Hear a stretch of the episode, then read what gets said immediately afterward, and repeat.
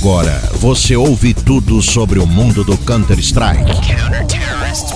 Está no ar o Clutchcast. Gente, nos primeiros minutos deste cast a gente teve um probleminha com o meu microfone, mas logo logo já vai se normalizar, tá bom? Bem-vindos ao Clutchcast. Hoje é episódio especial por aqui. A gente tem um entrevistado super especial, ele, o senhor Léo DRK, o Léo Drink. Já já a gente vai saber sobre é, o porquê da mudança do nick, mas agora a gente só quer receber as suas boas-vindas aqui no Clutchcast. Seja muito bem-vindo. Obrigado, Neutral, obrigado aí, Tarnag, pela, pelo convite. É uma honra estar aqui com vocês. Espero que a gente possa bater um papo da hora aí. Com certeza. Ô, Tanagão, hoje eu inverti um pouquinho as bolas, eu dei ô, as boas-vindas para o nosso convidado e não para você, mas você não ficou chateado, né? Seja muito bem-vindo ao Clutchcast. Ah, fala aí, cyberatletas de todo o Brasil e mundo aqui, porque esse áudio vai rodar o mundo, meus amigos. Eu não tô, não tô triste não, Neutral. Estamos aqui virtualmente ao lado de Léo DRK, meu filho. Você pode chamar ele 10 vezes na frente, que eu tô de boa demais, Neutral. Vambora. Vambora! Segue a gente nas nossas redes sociais, arroba ClutchCastCS, Twitter, Instagram e também tem o nosso site agora, clutchcast.com.br. Lá você encontra link do WhatsApp, link do Discord, é, algumas informações que a gente vai garimpando na internet. Tem um negócio legal lá que são as binds. Você pode copiar as binds pré-prontas que a gente já deixou lá, colocar no seu CS e ajudar a gente a divulgar o Clutchcast durante a sua gameplay também. Então bora para a entrevista. Bora, bora. Bora lá, rapaziada. Seja bem-vindo ao Clutchcast. Então vamos lá com ele, o entrevistado desta semana. A gente vai trazer muitos entrevistados, tá? Pra você que tá ouvindo, muitos entrevistados durante esse ano. E a gente tem um orgulho imenso de começar com ele, o Léo DRK, que é um cara que a gente admira bastante, tanto na gameplay como também é, pela sua humildade. Enfim, um cara sensacional. Ô DRK, eu já queria começar, uh, antes de tudo, sabendo esse negócio do Nick, cara. Eu puxei lá no início. Não, isso não, não tem como, DRK. Tipo, e aí vem o Léo, aí, tipo, o antigo Léo Drunk, é agora o Léo Drinks, e aí o Léo DRK. Conta essa história pra gente, velho. Isso aí. Cara, basicamente assim, uh, desde que eu comecei a jogar, eu sempre usei o Léo no nick, né? Só que, como eu, eu comecei a jogar com 7 anos de idade, o CS 1.6, né? Então, assim, eu nunca tive um, muita criatividade com o nick, pra ser sincero. Eu sempre foi Léo. Te entendo perfeitamente. É, às vezes eu colocava alguma coisinha diferente ali e tal, mas o Léo sempre se manteve, né? E aí, quando começou o CSGO, Uh, eu, eu, jogava na ICEA, né, que é uma plataforma que tinha de, de PUG, na época não, acho que não existia nem a GC ainda do CSGO. E eu usava Léo, só Léo, né?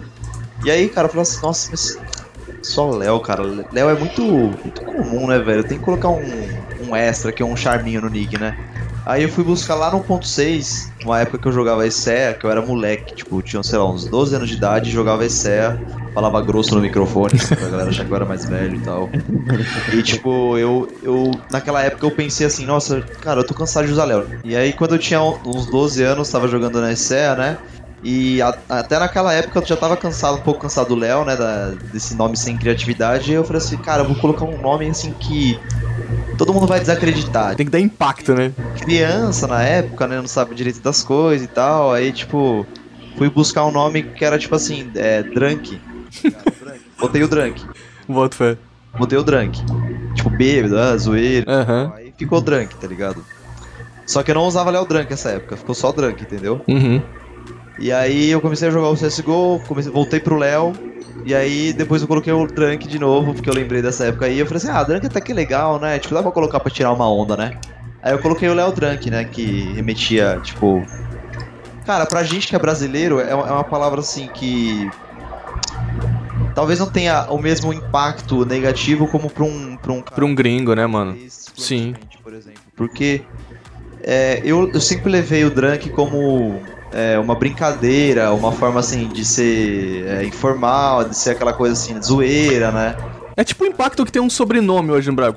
Quando você chama, sei lá, Fulano Carvalho, você não pensa no Carvalho como uma árvore, tá ligado? É. Você pensa Carvalho como um Carvalho, um nome, tá ligado? É, mas ainda mais uma palavra é, em inglês. Sim, mano. Eu sempre tive é, essa, essa, esse lado da ideia do drunk, né? Uhum. Só que aí, conforme eu fui me profissionalizando, conforme eu fui é, crescendo na vida, né, como pessoa, como jogador, conforme eu fui amadurecendo, E eu, eu, eu comecei a pensar na mudança, né? Porque eu falei, cara, o Drunk não combina mais comigo. Eu não, tipo, eu não sou esse cara zoeiro e, e outra. No mundo que a gente tá hoje em dia, os esportes eles estão assim cada vez mais ligados às novas gerações que estão vindo, né? Então pensando na, nas crianças que eu posso vir a influenciar, é, que as coisas que eu falo podem impactar tipo nas crianças e muitos adolescentes, eu pensei que tipo o fato de eu ter algo relacionado à bebida alcoólica, a coisas desse tipo no meu nick não era interessante para ninguém, entendeu? Nem para mim nem para todos que poderiam vir me acompanhar ou já me acompanhavam. Então eu comecei a pensar numa mudança, entendeu? Só que ao mesmo tempo eu não queria perder as minhas origens, certo? Eu não queria perder a minha identidade que eu criei porque eu realmente achava o Drunk uma coisa legal, né? Então aí depois de vários brainstorms que eu tive, várias ideias que eu já que eu tentei, tentei alguns nicknames diferentes. Mas... Você chegou a pensar em a deixar só Léo de novo?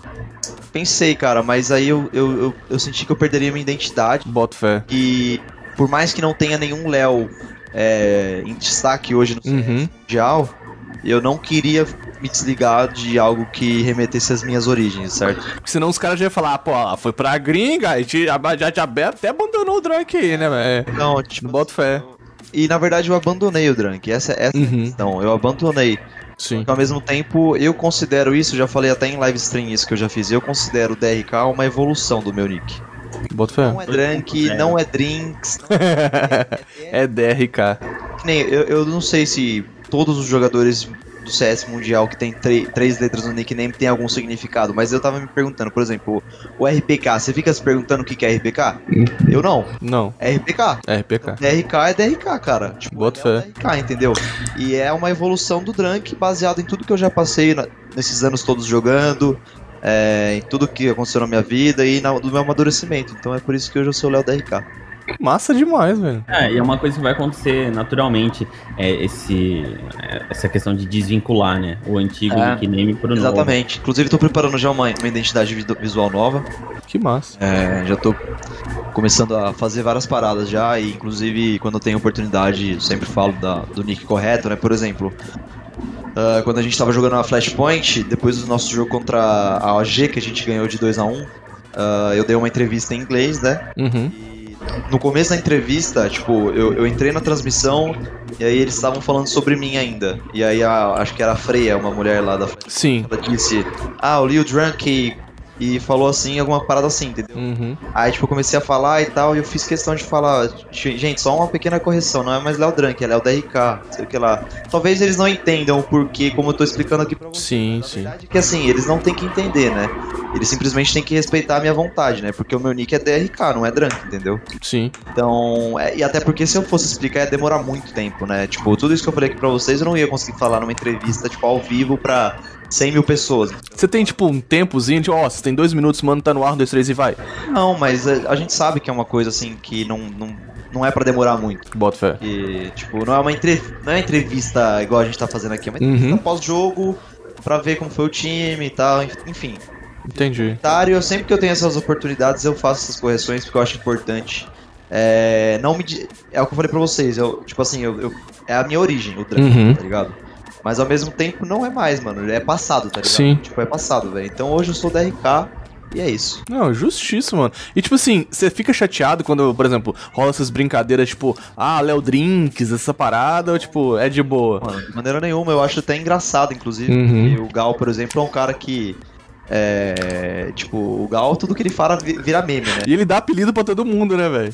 Dá apelido para todo mundo, justamente. E, e, o Gal, cara, é um privilégio, assim, que ele tem esse certo carinho por mim, né? De uhum. chamar de Léo Drinks e tal, porque eu acho ele um cara muito foda, tá ligado? Eu vi o flow dele já. É, já conversei com algumas pessoas sobre ele, o Kogu já me contou algumas paradas dele e tal. Então, um cara que assim, eu tenho bastante respeito, apesar de eu não conhecer ele. Então, os apelidos que ele criou, que é o Léo Drinks, né? Aí tem outros também e tal. Eu, tipo, eu, eu acho até engraçado, né? Eu não ligo não, pra ser sincero. Ah, bom demais então, mano. Dá até pra fazer tipo um anagrama, assim, tipo, ah, DRK. Aí, tipo, por que DRK? Aí tu pensa, tá ligado? Tipo assim, o D é de, sei lá, tá, o R de um cara que, né, reforça, né? Da galera. O K, tá ligado? E aí fica na invenção aí. Não, mas eu acho justíssimo, ó. Meu gato passando aí na transmissão. Mas. Nada. É a área, meu gato aqui, ó. Aí, dá um oi pra galera. É, é uma gatinha. Ai, que bonitinha. É, tá aqui. Ela sempre. Ela não pode ver, tá gravando, ela, opa, deixa eu aparecer. Não, muito carinhosa. Ela tá aqui roçando e vai, você vai ver ela, o rabo dela passando direto aqui, tá vendo? Mas, mano, que massa. É, é, eu acho, eu entendo muito essa questão de, de identidade, de pensar no Nick, porque, cara, quando você foi pra lá, eu fiquei é, Eu sempre imagino, tipo, o meu nome na boca de caster gringo, tá ligado? Tipo, os caras falando Tornog, tá ligado? E eu fico imaginando como que a gente. Você já jogou no fora, né? É, internacionalmente, mas agora com esse destaque que jogariam campeonatos importantíssimos, Tier 1 e tal, como que os caras te chamariam, tá ligado? Eu queria ver muito como seria o Leo, tá ligado? Tipo. Como seria massa e tal. É, quando eu mudei o nick pra DRK, quando eu entrei no MBR, uhum. estavam me chamando de Drunk nas transmissões. Bota fé. Pra ser sincero, porque os caras já estavam acostumados, né? Já tinham me visto antes e tal. E aí, depois que eu, que eu falei isso na minha entrevista com, com eles lá, ao vivo, eles passaram a me chamar só de Léo. Uhum.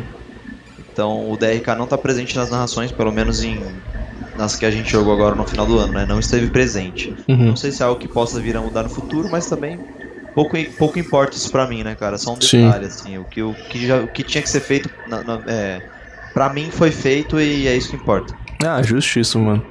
Ô, Léo, voltando um pouquinho lá atrás, cara, é, tu sempre jogou CS, é, ou jogou outros jogos? Como é que foi a, o teu início cara, no CS? Eu sempre fui um moleque muito nerd, assim, no sentido de gostar de PC, gostar de jogo. Tipo, meu pai sempre me ligou a isso, né? É, por exemplo, é, eu já tipo, tive é, videogames como PlayStation 1. Uh, ah, tinha antes disso até, tinha uns mais antigos que eu nem lembro o nome, mas enfim sempre fui ligado a jogos, tal, incentivados pelo meu pai e tal. Claro que nunca foi aquela coisa de, de vício, né? Uhum. Tipo assim, nunca foi aquela parada que eu passava o dia inteiro, assim, no começo, pelo menos, da minha infância. É, não, era uma parada assim, normal, eu jogava de vez em quando tal, ia brincar com meus amigos na rua também. Sempre fui um moleque assim também, bem social, né? E, cara, eu sempre também fui numa lan house aqui nos fins de semana que tem, tinha na minha cidade onde eu ia com meus primos, né? Que eles vinham aqui no fim de semana, a gente era ficar, ficava lá na Lan House e tal. E foi na, numa dessas Lan Houses que eu conheci o CS.6. E lá, cara, é claro, né? Eu tinha, sei lá, 7, 8 anos de idade, então a gente só jogava for fun, uhum. ficando lá nos. É, nas AIMAP da vida, né? Tipo, a Ainha Code. Sim, mano. É, sim, interior de São Paulo, em Paulista. Então eu ia lá, ficava jogando e tal, e assim, o jogo sempre me interessou, né? Só que ao mesmo tempo eu sempre fui de jogar outros jogos também. Eu jogava é, RPG igual, tipo Mu, é, uhum. Lineage. E jogava, ah, tipo, jogava, a jogar Rabo, né? Aquele, tipo... Rabo Hotel, né? Aquele, sim, pô. Então, tipo assim, sempre fui ligado a jogos, tipo, no geral, assim. Inclusive, até hoje eu gosto, assim, de vários tipos de jogos, né? Você curte aquele jogo de fase, assim, ou você prefere jogo online competitivo? Cara, não tenho pref... Não, claro que Sim, fora o CS. Hum, é, não, tirando, tirando o CS. O que, que você joga? É. Cara, eu não tenho preferência, pra ser sincero. Eu acho que depende muito do jogo, velho. Se o jogo me atrai ou não, entendeu? Por exemplo, é, o, aquele Apex Legends lá, quando tava em. Sim. Me interessei bastante pelo jogo. É, maneirinho, velho. Joguei também. de vez em quando e tal, mas é aquilo, tipo, é passageiro, entendeu? Uhum. É, agora, sei lá, jogo de história. Tá, eu comecei a jogar o Cyberpunk aí recentemente. Sim. Fiquei completamente decepcionado. Tipo, putz, foi, foi ruim, né, mano? Sim, bugado. Mim foi dinheiro jogado fora, entendeu? E, tipo assim, eu sempre tento jogos diferentes, eu acho que é legal, até porque. É, cara, isso é, varia muito de pessoa para pessoa, né? Uhum. Mas eu sou o tipo de pessoa que, tipo assim, eu, eu, às vezes eu dou uma parecida só pelo fato de estar jogando outro jogo, entendeu? Por um pouco, assim, um pouquinho. Claro que eu nunca, tipo, nunca vou me deixar perder o foco por causa de outro, um outro jogo, isso não faz sentido, até porque meu ganha-pão é o CS, né? Mas eu, tipo, sempre tento me divertir um pouquinho e tal, em algum jogo novo e tal, que eu tô conhecendo. E eu acho uma coisa interessante que sempre, sempre fez parte de mim, né? Desde meu, minha infância. É, eu. Carrega até hoje. Eu tenho uma parada na minha cabeça, assim, que, tipo, quando tu joga jogos diferentes, né? Com propostas diferentes, mecânicas diferentes, isso, inclusive, te ajuda na gameplay. Porque, tipo, tu tá usando teclas que você não usa normalmente, tá ligado? É, se propondo a movimentar o mouse de forma diferente. Então, tipo, vamos supor, imagina num jogo que tu tem tem que usar muito a tecla 4 e 5, ou, ou, o T, o G, o H. Então, tipo, você vai acabando adaptando a sua mão, né? Tipo, e pegando reflexos diferenciados. E quando tu vai jogar CS, é, mudar é, é, de faca pra, pra arma, por exemplo, que é um, um negócio que tem, tu tem que fazer rápido o tempo todo, se torna mais ligeiro e tal. Isso é uma parada que eu tenho na minha cabeça, talvez não tenha nada a ver, mas. Sério, eu sempre mudo os botões dos jogos pro CS, tá ligado? Sempre. Ah, é? Não, não tem essa parada aí. Ah, bota fé, velho. Então, é, mas é uma coisa muito pessoal. Tipo assim, eu não agacho no. É, é, eu, No control. é, eu uso o shift pra agachar e o caps look pra andar. Ah, então tá explicado por que você não tem shift. Não, mas é porque o meu dedinho é curtinho, tá ligado? Tá, não, ô Léo, esse menino. Não, você tem que ver o jeito que o TRK joga, mano. Isso não é nada. o TRK parece um alienígena jogando, velho. Não, fala, agora fala pra nós aí, o que é aquele mudo aí que você viu. Que Não, parada que você olhou e falou, nu. Mano, aí tipo, ele joga com o teclado virado de quase 90 graus, assim, na mesa e ele fica, sei lá, as teclas muito mais estranhas, assim. Não sei nem explicar, velho, mas é, tipo, depois, inclusive, mano, até, até perguntar pra ele, ele joga, tipo, não sei nem explicar, muito estranho. É isso que é um alienígena, né, mano? Não é normal, aquele jeito que ele joga. Esse negócio de comer zoa pra caramba ele. customizar, será que tem alguma influência em relação a. Isso afeta gameplay, é? Não, não entendi a pergunta, desculpa. Não, tipo, o cara customizar teclas e não tá no padrão, porque eu percebo que a maioria dos pro players eles têm a questão de customizar algumas teclas, é, bin- bindar algumas teclas, alguma Ah. coisa. Isso tem relação a, a Posso mudança de explicar. Posso explicar uma coisa, eu, eu não posso dizer por todos, é claro, né? Mas eu Uhum. acredito que o meu caso se aplique a vários outros, né? O que acontecia comigo, por exemplo, eu sempre joguei CS e todos os outros jogos num. Ó, era assim, ó. minha- meu quarto tinha um armário de madeira, vamos supor esse aqui atrás de mim, certo? Era um armário, é, tipo, um móvel assim, normal. E no meio do móvel tinha um buraco, tipo, tinha tipo um quadrado assim, com uma bancadinha, com Bota fé. parado pra você sentar assim e fazer algumas anotações. E lá eu jogava. Só que o espaço que eu tinha nesse quadrado era insuficiente para colocar um teclado e um mousepad. Então eu sempre joguei com o mousepad, um- o teclado em cima do meu mousepad, assim, ó, tipo, de Uhum. lado, assim, pra, pra caber tudo. E aí eu fui me adaptando a isso e, e minha, minha posição foi, foi adaptada a isso. Por exemplo, a mesa que eu jogava, sempre joguei minha vida inteira, ela era muito alta. Então, eu sempre tive que jogar com uma cadeira muito alta. E hoje em dia, praticamente 99% dos campeonatos que eu vou, quando eu vou, eu tenho que colocar ou almofada embaixo de mim. Quando tem a, a mesa é, inclinável, eu tenho que di- diminuir a altura da mesa para eu ficar confortável jogando. Porque é uma parada que, tipo, é, é um costume que eu tive baseado no, no ambiente que eu jogava. Então, isso que você tá perguntando, eu acho que todos os jogadores devem ter algum tipo de mania, ou é por algum motivo físico, ou é por algum motivo que o ambiente fazia com que eles jogassem de tal forma que aí eles foram se acostumando a jogar dessa maneira. Provavelmente isso acontece com muitas outras pessoas também.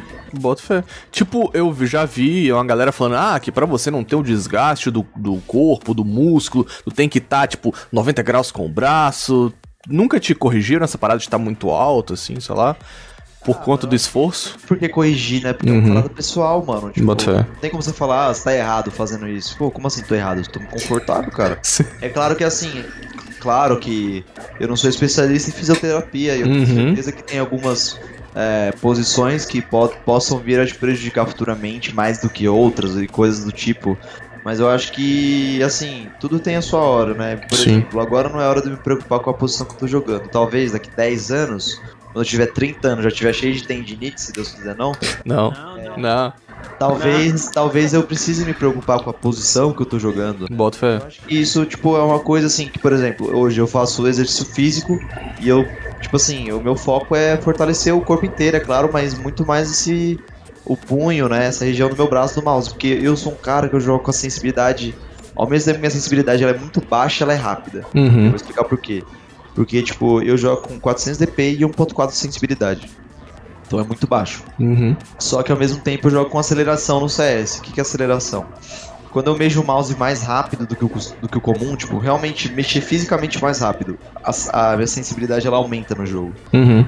Então ao mesmo tempo que eu tenho uma sensibilidade baixa, quando eu mexo o mouse rápido, eu tenho uma sensibilidade alta. Então eu fico dando remado o tempo inteiro durante o jogo, né? Isso é uma coisa que foi um problema pra mim no começo do ano passado.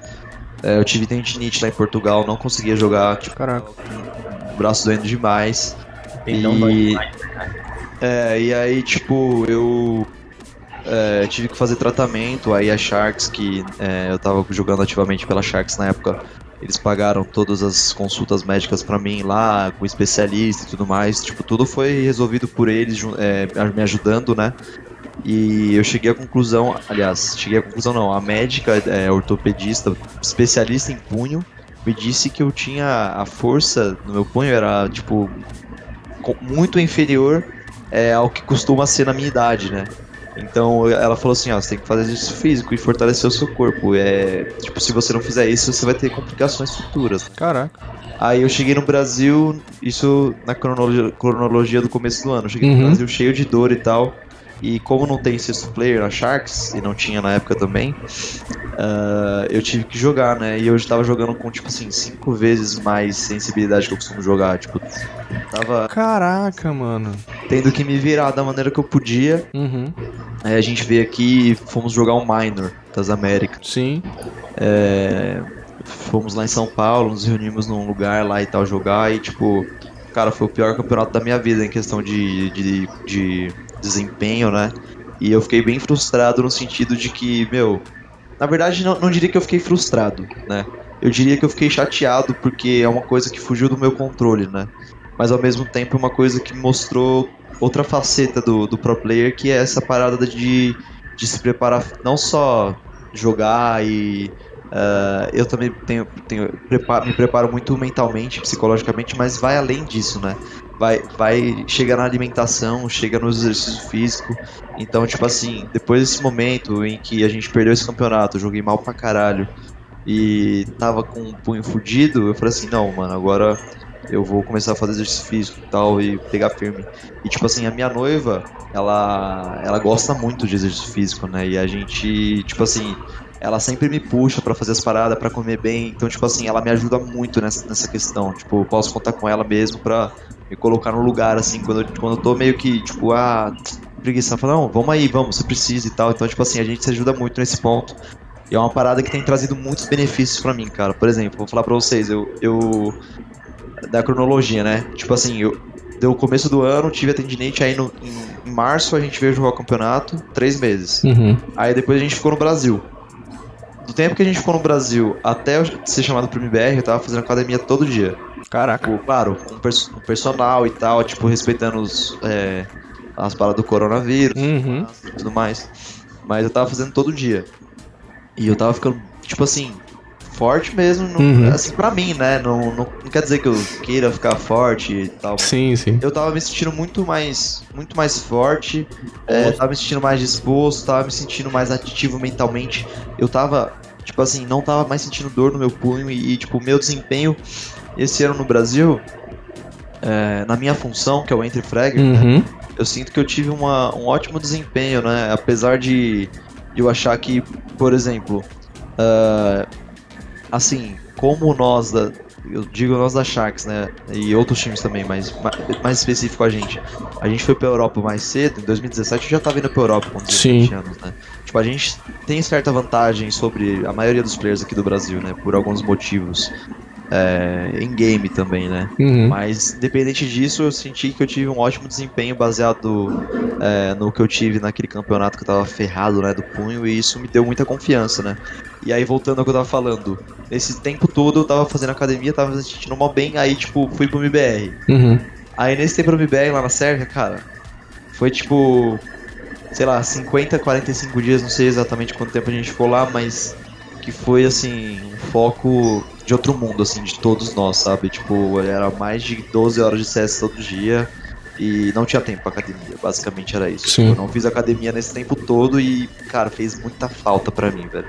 Pra ser sincero, eu já tô de volta, inclusive, Uhum. é uma parada que você aí, pro- aspirante a pro player ou pro player que tá ouvindo o podcast, mano, é uma parada que você deveria dar mais atenção, mano, e pesquisar mais sobre isso, porque é uma coisa que dá muitos benefícios, mano. Muitos benefícios, não só pro CS, tá ligado? Pra vida, mano.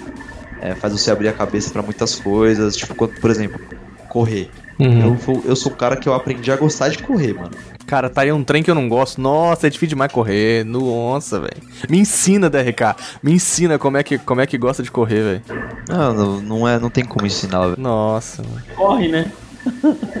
Não é, é, tipo, é uma coisa assim, ó. Vou te explicar o que aconteceu comigo. A, Dan- a Dani, minha noiva, ela, ela adora correr. Uhum. Meu pai também adora correr. Tipo, eles correm bastante, assim.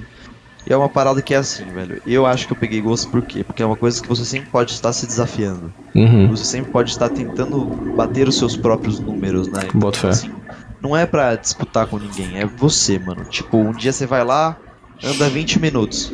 Aí você fala assim, não, ou amanhã eu vou, vou fazer o seguinte, vou correr 5 minutos esses 20. Aí você vai lá, corre, corre 5 minutos e anda 15, tá ligado? Uhum. Aí eu não tô, tô chutando os números, mas você vai sempre se desafiando a aumentar, aí tipo, de ver- quando você já tá bom, porque vai melhorando, naturalmente vai melhorando. Claro que você tem que se alimentar direito também, né? Não adianta nada você fazer exercício e comer tudo errado. Sim. Mas é, à medida que você vai melhorando, você vai podendo se desafiar cada vez mais, cara. Então acho que é por isso que eu peguei gosto, porque eu sou um cara que eu gosto de competitividade, né? Uhum. E não, não necessariamente contra alguém, mas comigo mesmo, né? Então é uma parada que eu peguei gosto mesmo. Então, só pra finalizar essa ideia, ó, rapaziada aí, ó, tá ouvindo o podcast, pá. Presta atenção no exercício físico, rapaziada, é importante. É, você, kid da GC aí, ó, que tá querendo ganhar a liga aberta, tem que fazer exercício físico, senão não tem como. É tudo, tudo é uma somatória, né, cara? Tudo é. Um é o que come, o que se exercita e tal. Mas, mano, é. Daí vocês foram lá pra, pra Europa e sempre foi um negócio que me chamou muita atenção. Que como foi muito cedo pra Europa, teve alguma coisa a mais que não tinha aqui no, nos jogadores do Brasil. Quando vocês voltaram pra jogar aqui, vocês estavam melhor. O que, que é esse negócio a mais? Qual é essa preparação lá que tu sentiu que deu um up maior pra vocês? Cara, eu acho que pra eu explicar isso, eu acho que primeiro, tipo, eu tenho que contextualizar um pouco a galera, né? Que basicamente é o seguinte. ah, eu sempre fui um cara que estudou em escola particular, né? Eu sou filho único, né? Só que eu, eu, eu estudei sempre de graça, porque eu sempre tive bolsa de estudos. Uhum. Então, tipo, eu fiz uma provinha lá e tal, passei, e aí eu. Minha vida inteira estudei na mesma escola e praticamente sempre de graça, assim. Meus pais tiveram pouquíssimos custos comigo em questão de estudos, né? É, e aí, cara, o que aconteceu? Eu, eu comecei a me- me profissionalizar cada vez mais no CS à medida que eu fui indo pro colegial e tal, mas foi uma parada, tipo, que aconteceu naturalmente, não foi nada pensado, tá ligado? Uhum. Tipo, eu tava no ensino médio, aí eu comecei a, a jogar nos, nos times bons, assim, aqui no Brasil, né? Aí, no, no segundo ano do colegial, eu tive a primeira proposta pra ir pra fora do país. Eu, eu tava em- bem alto, assim, eu tava jogando muito bem aqui no Brasil, isso em 2017, 2016, por aí. Uhum. E aí, eu não lembro se foi 2016 ou 2017, posso estar enganado. Eu acho que foi 2016 o que eu vou falar agora, tá? É, No Wikipedia, em 2016, tu tava na Gamer House, né? De acordo com o Wikipedia. Tá. Ah, então, no lá pro finalzinho de 2016, começo de 2017, é, começaram a surgir as propostas pra mim, né? Eu tive proposta da Team One pra ir pra fora do país, tive proposta é, do time que tá na época da PEN, que tava lá nos Estados Unidos também, tive proposta pra ir pra Suécia, no time do- da Red Reserve, lá da época do. Acho que era Orbit, a primeira. Uhum. Inclusive contava com o KNG na lineup. Tirando. É, e tipo assim, a, a proposta mais próxima que eu tive de aceitar foi essa da, da, da Orbit, né? Que era pra ir na, na, pra Suécia na época. Eu tinha 16 pra. 16, acho que eu tinha é, recém feito 17 anos, né? E tipo assim, cara, eu fiquei mó animado, pá. Falei assim, nossa, vou ter que largar a escola e tal. Aí conversei com meus pais. Tipo, já tava meio que tudo mais alinhado. E essa época eu, inclusive, namorava a Dani, né? Uhum. Que a gente tava, tava junto já fazia, acho que uns 3, três anos já, mas tipo assim, eu era bem moleque naquela época, tá ligado? E aí, tipo, o que aconteceu? É, cara, eu tava no segundo ano do, do ensino médio, né? Tipo, e eu sempre fui um moleque, mano, que, como eu sou filho único, tipo assim, meus, minha mãe, em específico, ela sempre assim, foi bem protetora, tá ligado? Então, tipo assim, pra certas coisas eu, eu poderia dizer que, tipo assim, eu vivia numa bolha, tá ligado? Bota. Isso eu, eu não culpo minha mãe de maneira nenhuma, tá ligado? Ela sempre foi protetora no sentido de me dar sempre muito amor e carinho, me proteger das paradas do mundo que tem de errado, né? Uhum. Mas isso é uma coisa assim que, cara, nós todos estamos sujeitos, né, a, a lidar com as coisas que acontecem no mundo real, né? E é, uma hora ou outra, né, a gente conhece o mundo como ele é de Sim, velho. E não é mole não, velho. Pra galera que é mais nova que tá aí ouvindo, tipo assim, se sua mãe é super protetora, velho, agradece. Porque, irmão, o mundo dos adultos, o bagulho é doido, cara. Não é fácil não, velho. O que ela tá fazendo é te educando, né? Exato, velho. Exato. Exato, exatamente. Um sozinho, é tu ser uma pessoa preparada. Exato, cara. Tipo, Quando a gente é kid, a gente acha que é ruim, mas quando a gente cresce, a gente vê que, cara, o mundo é, velho, predatório mesmo, tá ligado? Aqui fora é predatório, então, velho, é carinho mesmo, né, velho? É, então, tipo, pois é, aí tava nessa época aí e tal, e tipo, eu tava pra aceitar o, contra o, o, o convite pra eles, né? Deles de ir pra Suécia, né? Em 2016 pra 2017. Aí chegou o contrato no meio meio, mano. Eu não consegui assinar. Não consegui, eu não tava preparado mentalmente naquela época. É. Tipo assim, era tudo muito. Sei lá, cara, é tipo. É, é- Não sei, eu acho que faltava coragem pra mim, faltava muita coisa pra mim naquela época, né? E, e- e, cara, eu resolvi miar, assim, falei assim, galera, não vou mais, não consigo, tipo, não tô pronto. Aí, eu, de todos do time que estavam lá, é, o KNG eu não tinha. Eu tinha tido contato com ele só assim, jogava alguns, alguns jogos com ele treinando junto ali, porque a gente já tava treinando junto essa lineup que é pra Suécia, né? Uhum. E aí, esse era o contato que eu tive com o KNG, né? Depois que eu falei que eu não ia mais, ah, ele foi o único cara do time a vir mandar mensagem pra mim no WhatsApp, trocar ideia comigo pra, tipo, tentar me convencer aí, Sim. né? Pro projeto. E, tipo assim, mano, eu achei isso muito da hora por parte dele, porque, tipo assim, mesmo ele não me conhecendo, ele tava tentando se esforçar ao máximo pra eu ir com ele, tá ligado? Uhum. Apesar dele não me conhecer, tipo, eu senti que ele era um cara, mano, que realmente queria que eu fosse, tá ligado? Sim. E, e, e, mano, eu, eu senti que ele não tava tentando fazer média nem nada, ele tava sendo verdadeiro, entendeu? Então, tipo assim, esse foi o meu primeiro. Como que eu posso dizer? É, a minha primeira, é o meu primeiro contato com o KNG, entendeu? Tipo, no CS, Uhum. nessa, nesse período aí. E aí, cara, acabei não indo, né? Acabei ficando no Brasil mesmo. Aí, é, se, se não me engano, você tava falando que eu tava na Gamer House, né? Isso. De acordo com a Wikipedia, tem Gamer House. Depois eu fui pra Pro Game, né? Isso. E aí, o que aconteceu? Eu fiquei uns seis meses na Pro Game, aí, tipo, nesse meio tempo, o projeto dos caras lá na Suécia não deu certo, aí eles voltaram pro Brasil, aí nesse tempo também o KNG também foi pra Immortus com os moleques lá, e, e aí o, eu, eu montei um time com o NAC, ah, GW, que era um, um parceiro meu que jogava, sempre jogou comigo na Gamer House na Pro Gaming, que ele era WP, inclusive ele foi pra Sharks na primeira lineup. Ah, BLD, Kagatex. ó, Claudel, NAC, B- eh, BLD, Kagatex, GW. Era essa lineup, né? Uhum. Aí era nós cinco. Aí a gente montou uma lineup e, e anunciou pro mercado que a gente tava procurando organização, né? E aí a Sharks entrou em contato com a gente. Que era na verdade não existia a Sharks, né? Ela foi criada junto com o nosso time, que a gente tinha na época. E aí a, o, Shark, o Sharks, né? Quem é, é dono do projeto é o João, que é um, é um empresário português que é dono de empresas de telecomunicação em Portugal, mas quem assim é meio que o cérebro do projeto, assim, vamos dizer, é o coach, né? Que é o, Uhum. é, o coach é o nick dele, né? Sim. Elder Sancho Coach, né? E o Elder, é, ele quis colocar o Exit no projeto no lugar do, do BLD, né? Essa era a condição do Elder. E eu, eu não conhecia o Exit nem nada, e aí o Exit entrou no projeto dessa forma. Só que o que acontece? Eu tava no terceiro ano do ensino médio quando a gente teve a proposta do Sharks pra ir pra Portugal, tá ligado? E, de novo, tava no terceiro ano do ensino médio, faltava tipo dois bimestres pra me formar. Cara, eu já tinha todas as notas prontas. Tipo, se eu tirasse zero nos bimestres que faltavam, tudo zero, eu ia passar de anos em questão de nota, tá ligado? Uhum. Mas eu ia estourar de falta. Hum, bota fé. E aí, eu tentei conversar com a diretoria da minha escola e tal, pra tentar resolver isso. 2017 isso, né? Não foram nem um pouco flexíveis, cara. Tipo, não, não deixaram eu Uhum. Eu acabei tendo que deixar a escola pra ir jogar. Eu tomei essa decisão. Eu não me formei no ensino médio. Que Caraca, mano. Cara, muito doido, eu acho. Você acha que, tipo assim, se fosse hoje 2021, é. Você acha que seria outra decisão? Porque naquela. Pô, 2017 a galera nem sabia que era cenário profissional de. Tá ligado? Claro, tipo, Né, velho? Olha, olha a cabeça do diretor, é que ideia, velho. não seria outra decisão por minha parte. Não, não, da- por eles, né? Tipo, Parte deles, talvez, por quê? Porque hoje em dia dá, dá audiência, né? sim, mano. Bom, então, depois que a gente entrou na Sharks, né? O, a, a, a Sharks decidiu colocar o Exit no time, né? No lugar do BLD, era, era uma exigência deles. E aí a gente aceitou isso e tal, e aí foi formado o primeiro time da Sharks, né? E aí a gente Uhum. foi pra fora do país. Só que nesse meio tempo, antes disso acontecer, ah, o que aconteceu? Eu tava no terceiro ano do ensino médio, eu tava, tipo, a poucos bimestres, bimestres de acabar o colégio, já tinha notas pra passar de ano, inclusive.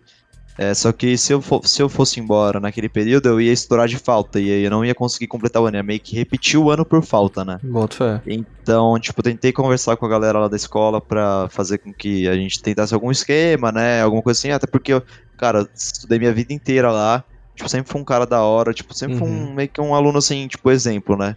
E mesmo assim eu não consegui, então, tipo assim, eu tive que realmente largar o ensino médio pra, pra ir jogar CS em Portugal, né?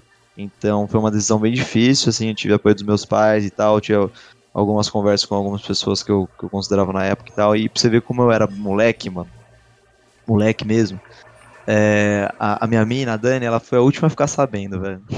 Meu Eu Deus. perguntei pra ela, eu não tinha coragem, tá ligado? Tipo, eu não sabia como que as coisas funcionavam, mano. E- Aham. E mesmo assim, tipo assim, mano, depois de umas treta pesadas, assim, com eu e ela e tal, ela, tipo, decidiu me apoiar, né? Apesar de, de eu ter, ter vacilado muito com ela. Uhum. E, cara, isso, assim, desde, desde, desde então fortaleceu muito o nosso relacionamento, Mas né? não foi por mal, né, cara? Foi porque tava com Inexperiência, eu acho também, velho.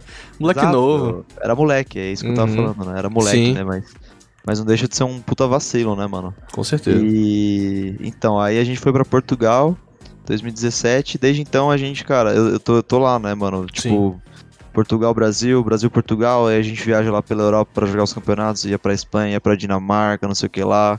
É, passamos uma temporada nos Estados Unidos também em 2019 com os argentinos. Então, assim, cara, não é só do- coisas do jogo que a gente aprende, sabe, mano? Tipo, eu considero, tipo, eu tenho 21 anos hoje. Sim. Só que, tipo, eu considero que eu tenho muita experiência de vida já nisso.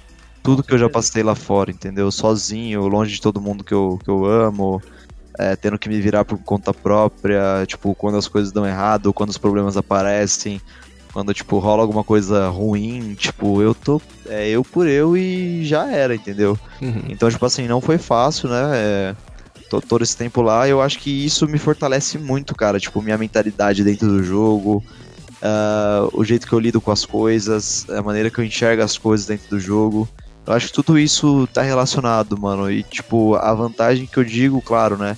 Quando a gente fala assim, vantagem dentro do jogo, óbvio que eu jogar com os melhores do mundo constantemente, jogava diversos campeonatos em LAN, jogar diversos Open Qualifiers na Europa, tipo, mano, eu já joguei. Inclusive, tipo, teve um trivia que a gente fez lá na, na Sérvia juntos, né? Tava o KNG contra o Lucas, né? Trivia é aquele negócio de pergunta e resposta, Sim, né? sim. É, e a primeira pergunta, se eu não me engano, desse trivia foi tipo assim: quantos campeonatos internacionais o Léo já jogou? Eu não fazia ideia da resposta, tá ligado? Uhum. E aí, eles começam, aí o Lucas começou a falar: três? aí o cara falou assim: Três? Não, Lucas, Tá não, ligado? três não. mano." Tipo, aí o KN, ah, 20. Aí ele: não. Ah, 30? Não. 40? Ah, quase. E aí, tipo, chegou nos 42, se eu Uhum. não tô enganado. 43 campeonatos, tá ligado?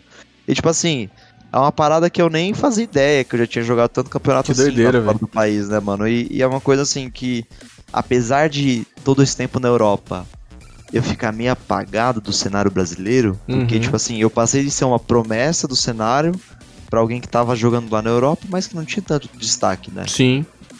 tipo, apesar disso, eu tava sempre me desenvolvendo, tava, tipo, aprendendo coisas novas, adquirindo experiência, adquirindo maturidade, evoluindo.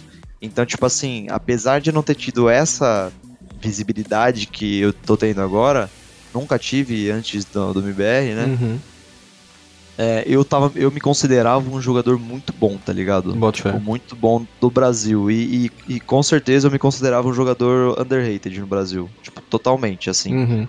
Até porque a minha função como entre fragger, ah, muitas vezes eu morro muito, né, obviamente, mas eu sou o tipo de jogador que eu tipo assim, a, a minha influência pro time vai além de fazer o entre, entendeu? É, eu tipo gosto muito de tipo mexer no time durante o round, tipo de dar call, de tentar puxar alguma jogada tipo junto, tentar construir alguma coisa ali, a todo momento tá tá de olho no radar, tá de olho nas bombas, tá de olho na onde todo mundo tá, enfim. Sou um jogador que eu gosto de pensar em tudo, tá ligado? E às vezes isso até não é um. Assim, é uma qualidade que também pode se tornar um defeito, porque às vezes eu não tenho tanto foco no meu próprio jogo. Uhum. Mas, tipo, eu, eu sempre fui assim. Então, durante todos esses anos que eu passei lá fora e tal, eu fui meio que aprimorando essas paradas, tá ligado? Com tudo que já aconteceu comigo e todas as, as, as vezes que eu já errei, né? E tudo, tudo, tudo, enfim, eu fui aprimorando isso e hoje, é claro que eu, óbvio que eu, eu vejo que tenho, tenho muito a melhorar em diversos aspectos, mas eu sinto que eu tô, tô preparado para qualquer desafio, assim, e, por exemplo, agora com o nosso projeto aí com o Henrique, eu tenho certeza que a gente tem total capacidade de levantar qualquer troféu do mundo, mano. Então, assim, é, eu tô muito esperançoso para que a gente consiga, mano, fazer estrago esse ano, velho.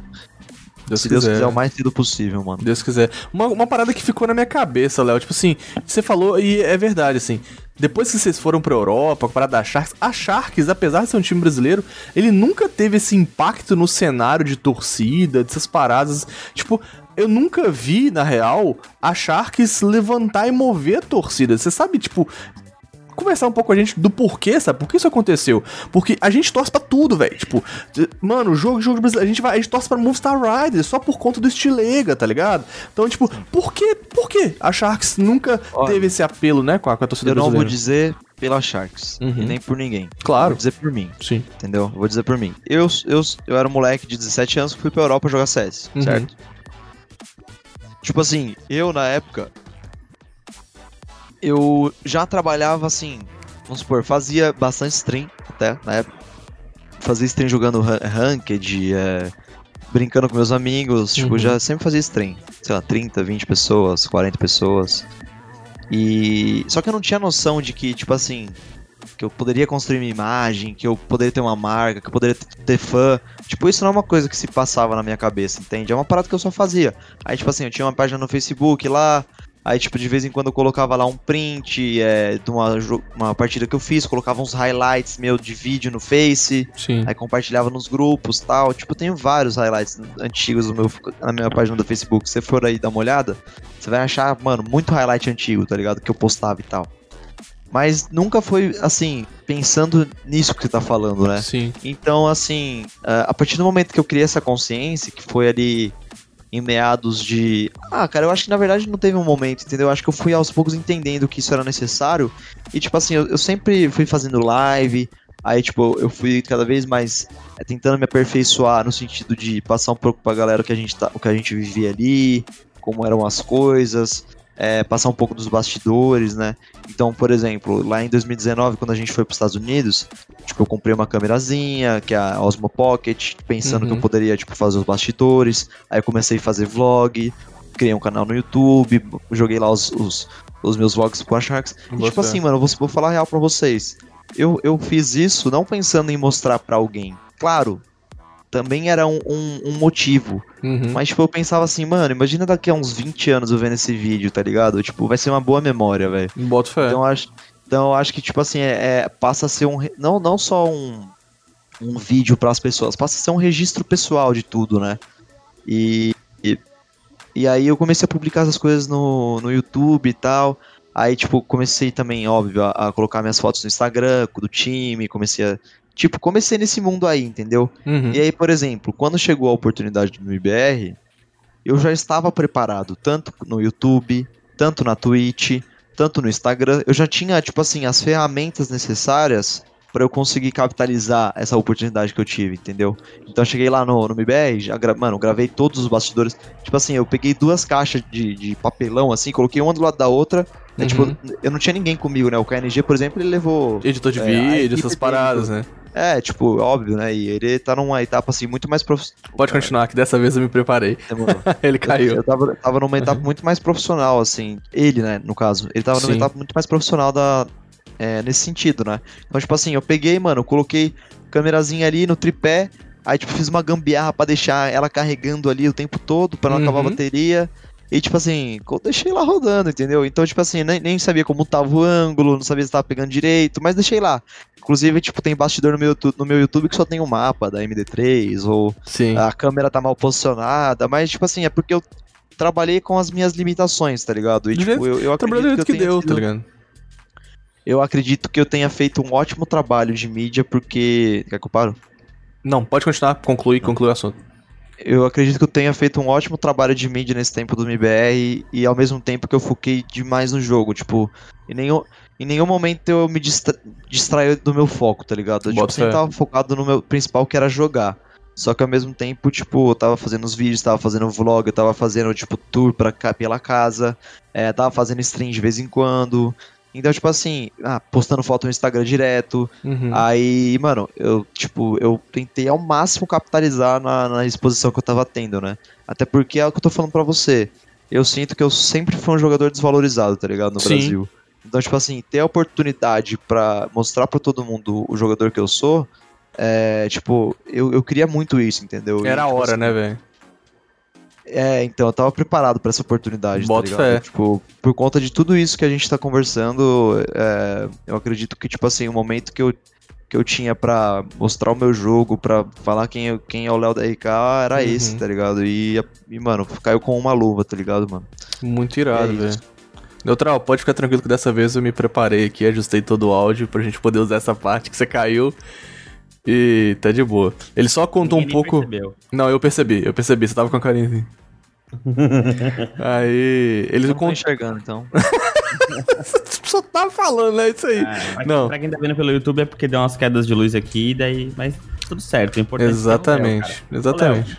É, eu, eu não ouvi essa última parte aqui, mas entendi que você tava falando de imagem. Mas eu queria voltar um pouquinho lá atrás, quando você falou que foi pra Europa lá. É, é uma pergunta um pouco pessoal, se quiser responder, pode responder, se não quiser também, é só dizer que não quer responder.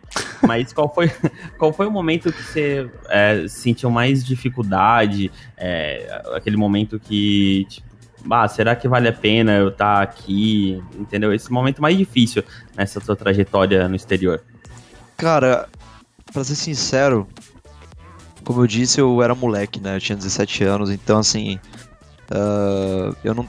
Eu, eu diria que assim, eu não estava preparado pra morar junto com outras pessoas e conviver 24 horas e estar ali, mano, no mesmo ambiente, ainda mais envolvendo o trabalho, né? E ter muitas cobranças de.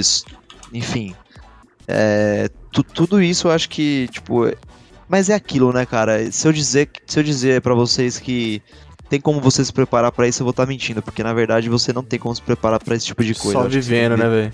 Você tem que viver na pele pra você aprender e ver como que são as coisas, né? Então, assim, ah, eu acho que, cara, pra ser sincero, primeira coisa, GH pra mim, tipo, é uma ideia que vai ser em breve ultrapassada e, na verdade, já está, né? Pela grande maioria das- dos times Tier 1 já tá ultrapassada a ideia de gaming house, porque, assim, cara, você morar com outras pessoas, não ter sua privacidade, de certa você pode ter o seu quarto, mas muitos times, tipo, fazem você dividir quarto com alguém, né? Uhum. Então, assim, você não ter a sua própria privacidade, você tá longe da sua família, tudo isso, cara, são, assim, coisas que, claro, para algumas pessoas são mais importantes do que para outras, né?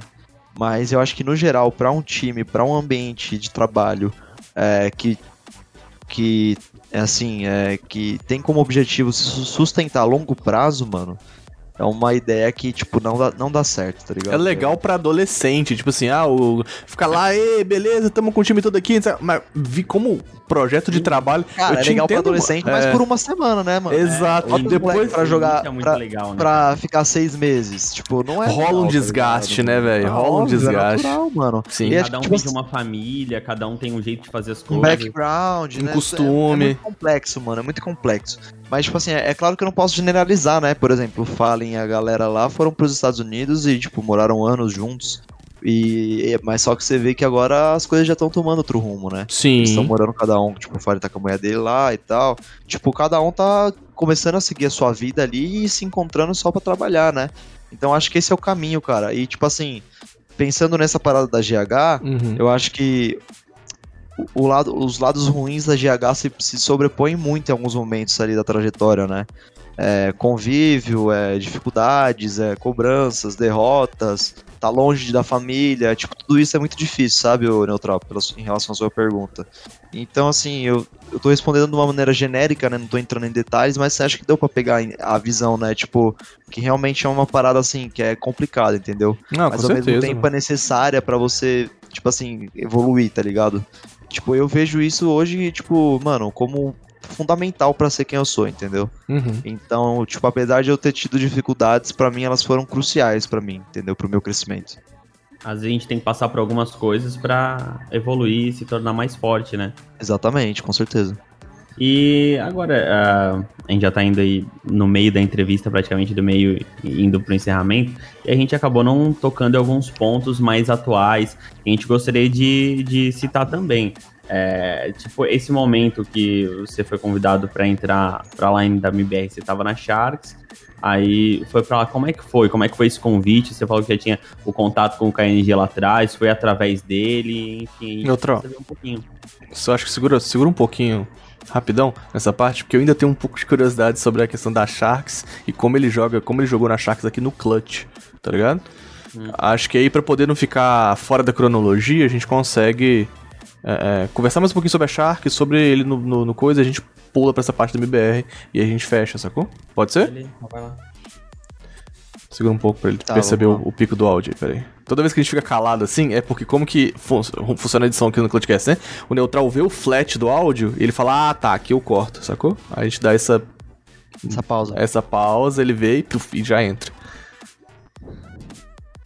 DRK, então, cara, eu tenho uma dúvida, assim, que é um negócio meu, assim, tipo, quando vocês vieram para jogar o Clutch Season 3 aqui, falei, mano, a Sharks vai arregaçar, tá ligado? Os caras tão vindo da gringa, estavam jogando na gringa, e aí veio, aí foi por, aí, tipo, veio por conta de coronavírus, ficou, e aí jogou o clutch. E eu jurava que vocês seriam campeões. No final, vocês ficaram em segundo lugar. É, é, mas qual foi o impacto, acho que isso pro time, assim, tipo, pô, veio, veio jogar no Brasil, vocês já chegaram, entre muitas aspas, de salto alto, assim, pô, vamos, vamos chegar para poder regaçar no BR, porque a gente jogou muito tempo no Brasil, ou chegou na miudinha, como foi a experiência do clutch aqui no Brasil, né? Cara, de novo, eu vou falar por mim. Sim, né? sim, sim. Eu, tipo assim, eu sou um cara que ao mesmo tempo que, tipo assim, eu, eu, eu penso que, mano, eu não tenho motivos para me é, me achar superior a ninguém ou algo do tipo, ao mesmo tempo que eu, que eu penso realmente assim, eu também tenho, mano, noção de que eu sou, tipo assim, um jogador que joguei lá fora do Brasil de muitos anos, entendeu? E, tipo assim, eu tenho muita. É, todas essas vantagens que a gente tava conversando, eu tenho sobre muitos jogadores que estão aqui no Brasil. Então, tipo assim, eu tenho essa consciência de que, meu, eu tô aqui e, tipo assim, teoricamente, mano, é pra eu ganhar desses caras, tá ligado? Sim. Tipo assim, mas só que isso acontece com trabalho, tá ligado? Não adianta você chegar aqui, não abrir o CS e achar que você vai ganhar tudo. Claro que não. Tipo, uhum. a galera aqui também se dedica, os caras treinam certinho, tem muitos times se tornando cada vez melhores e tal. Mas, tipo assim, eu não diria que eu cheguei de salto alto, tá ligado? Eu não diria que a Sharks chegou de salto alto. Mas, por exemplo, no meu caso, eu tinha é, dentro de mim essa, mano, essa parada, tá ligado? Eu falei assim, mano, eu, tipo assim, eu vou ganhar desses caras, tá ligado, Sim. mano? Tipo, não vai acontecer outra coisa, entendeu? E eu vou amassar todo mundo, tá uhum. tá ligado? Tipo, era isso que eu pensava. Boto fé. E, e aí entra naquela parada que eu tava contando da academia, tava me melhorando, tipo, eu não tive mais a tendinite, aí tava me dedicando pra caramba, tipo, treinava, treinava tarde e tal, ligava stream de madrugada, ficava a madrugada inteira streamando, que nem esse final de, esse ano de 2020, cara, é, teve aquela Teve aquele e-mail que, na Twitch que chegou para todo mundo, falando das estatísticas do ano e tal, né? Uhum. Cara, 2020 para mim pode ser cortado em duas partes. Tipo assim, depois da pandemia e antes do MBR. Então, Sim. tipo assim, é, um, é uma linha de tempo de sete meses, tá ligado? Em que eu fiquei aqui no Brasil jogando os campeonatos, treinando e tudo mais. Nesses sete meses eu fiz 480 horas de live, mais ou menos, tá ligado? Bastante coisa, cara. Então, tipo assim, para um jogador profissional que nem é streamer, tá ligado? Tipo, eu, eu considerei isso um número, tipo, da hora, tá ligado? Sim. Que mostra que, mano, tipo, eu me dediquei pra. Não, não só pra stream, tá ligado? Mas, tipo, jogando o jogo, entendeu? Então, ao mesmo tempo que eu tive essa mentalidade de que, de certa forma, eu tinha vantagem sobre meus concorrentes, né? Sobre os adversários, eu me dediquei para realmente colocar essa vantagem dentro de jogo, né? E eu sinto que eu fiz esse papel muito bem na Clutch e em outros campeonatos também. E aí, infelizmente, a gente não saiu com a vitória, né, cara? Mas de maneira nenhuma eu cheguei aqui de salto alto. Hum. Eu acho que o time inteiro, eu posso dizer pelo time que não, não chegamos de salto alto aqui. Apesar de acreditar que a gente ia ganhar as paradas, né? Boto fé. Pra se, se o Neutral chegar a usar a minha parte do, do, do, da gravação aqui, eu já abri a calculadora e fiz as contas e deu 20 dias de live direto. Se você ligasse a live é né, e terminasse no, no, fim das 480 horas, dariam 20 dias de, de live. Então, se o Neutral usar da minha parte, a pessoa vai ver eu digitando Windows, calculadora, 480 dividido por 24. É, mano. Mas é isso. Tempo, velho. Cara, é. é... Jogador, né? Com certeza, você trabalha basicamente. É muito doido isso, porque a galera que, é nova, que quer virar pro players, vê, olha o CS de uma forma meio de.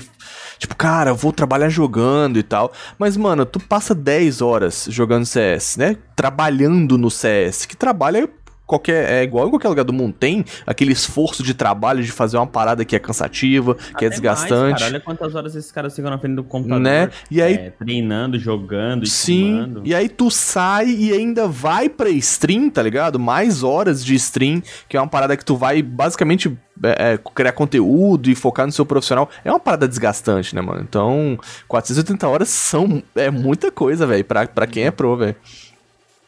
Até porque imagino que essas 480 horas é fora treino que fica. Eu não, não sei, não vai treinar na, na live, né? Não, não, não. Só Então- bug. Sim, É. sim. Então imagina, mano, é muita coisa, né? É viver pra, é, é viver pra isso, ter um propósito pra isso. É.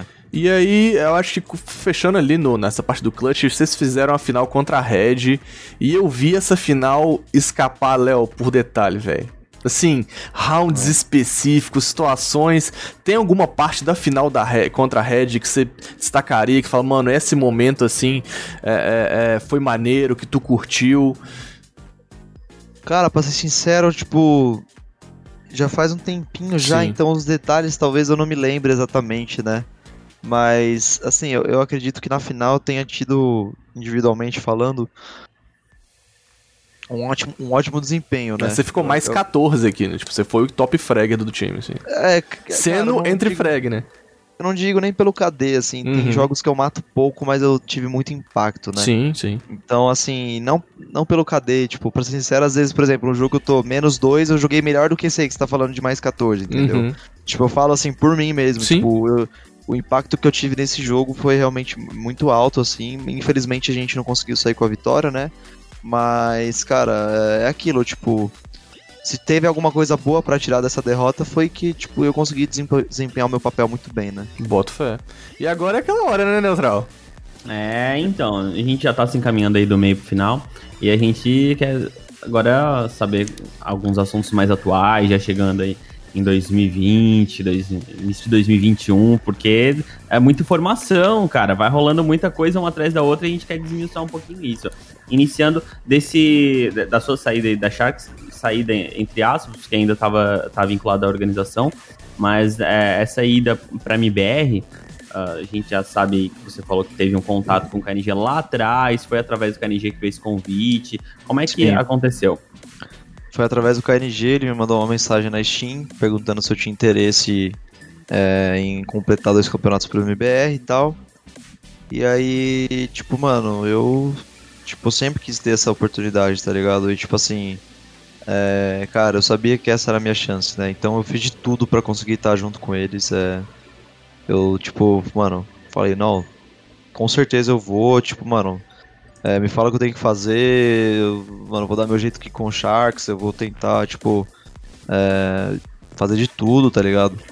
E, mano, foi um bagulho assim que eu realmente não tava esperando, pra ser sincero, velho, porque, cara, lá atrás, quando ah, o MBR tava com o Taco e a galera toda ainda, tipo, todo mundo tava junto ainda, uma época que, a, é- a época que o Meyern entrou. Uhum.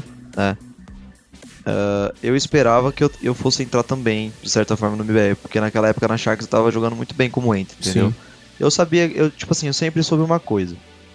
O Brasil tem poucos entre fraggers de qualidade, tá ligado?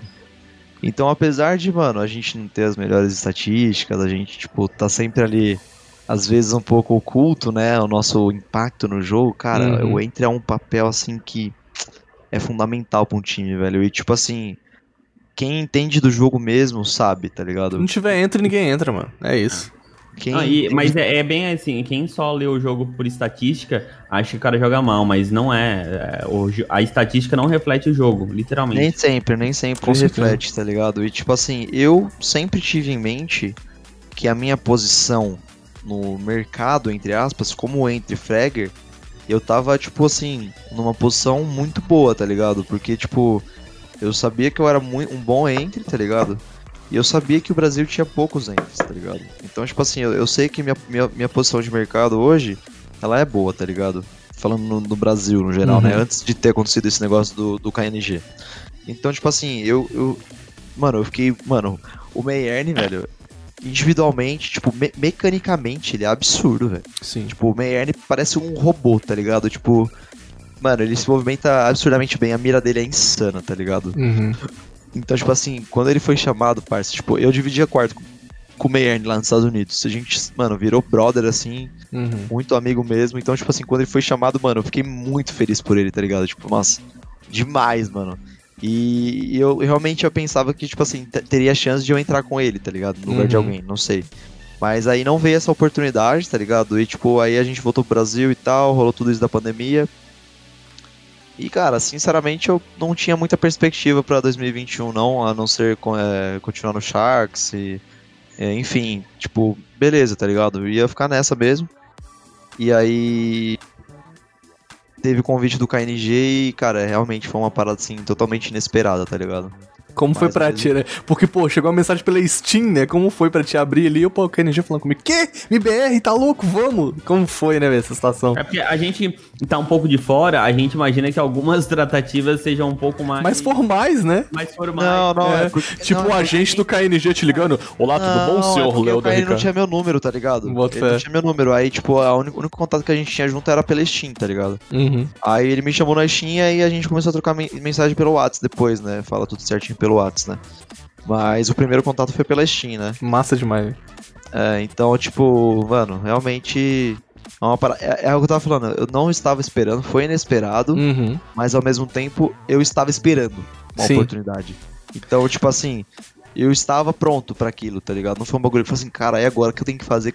Nossa, eu vou baixar 30 demo aqui pra eu ver. tipo, não, mano, Sim. tá ligado? É aquela Pô, parada tá- da oportunidade, né? A oportunidade é um cavalo que passa selado. Você tem que estar pronto pra poder pular e montar, velho. É, Literal mano. pra aqueles que estão prontos.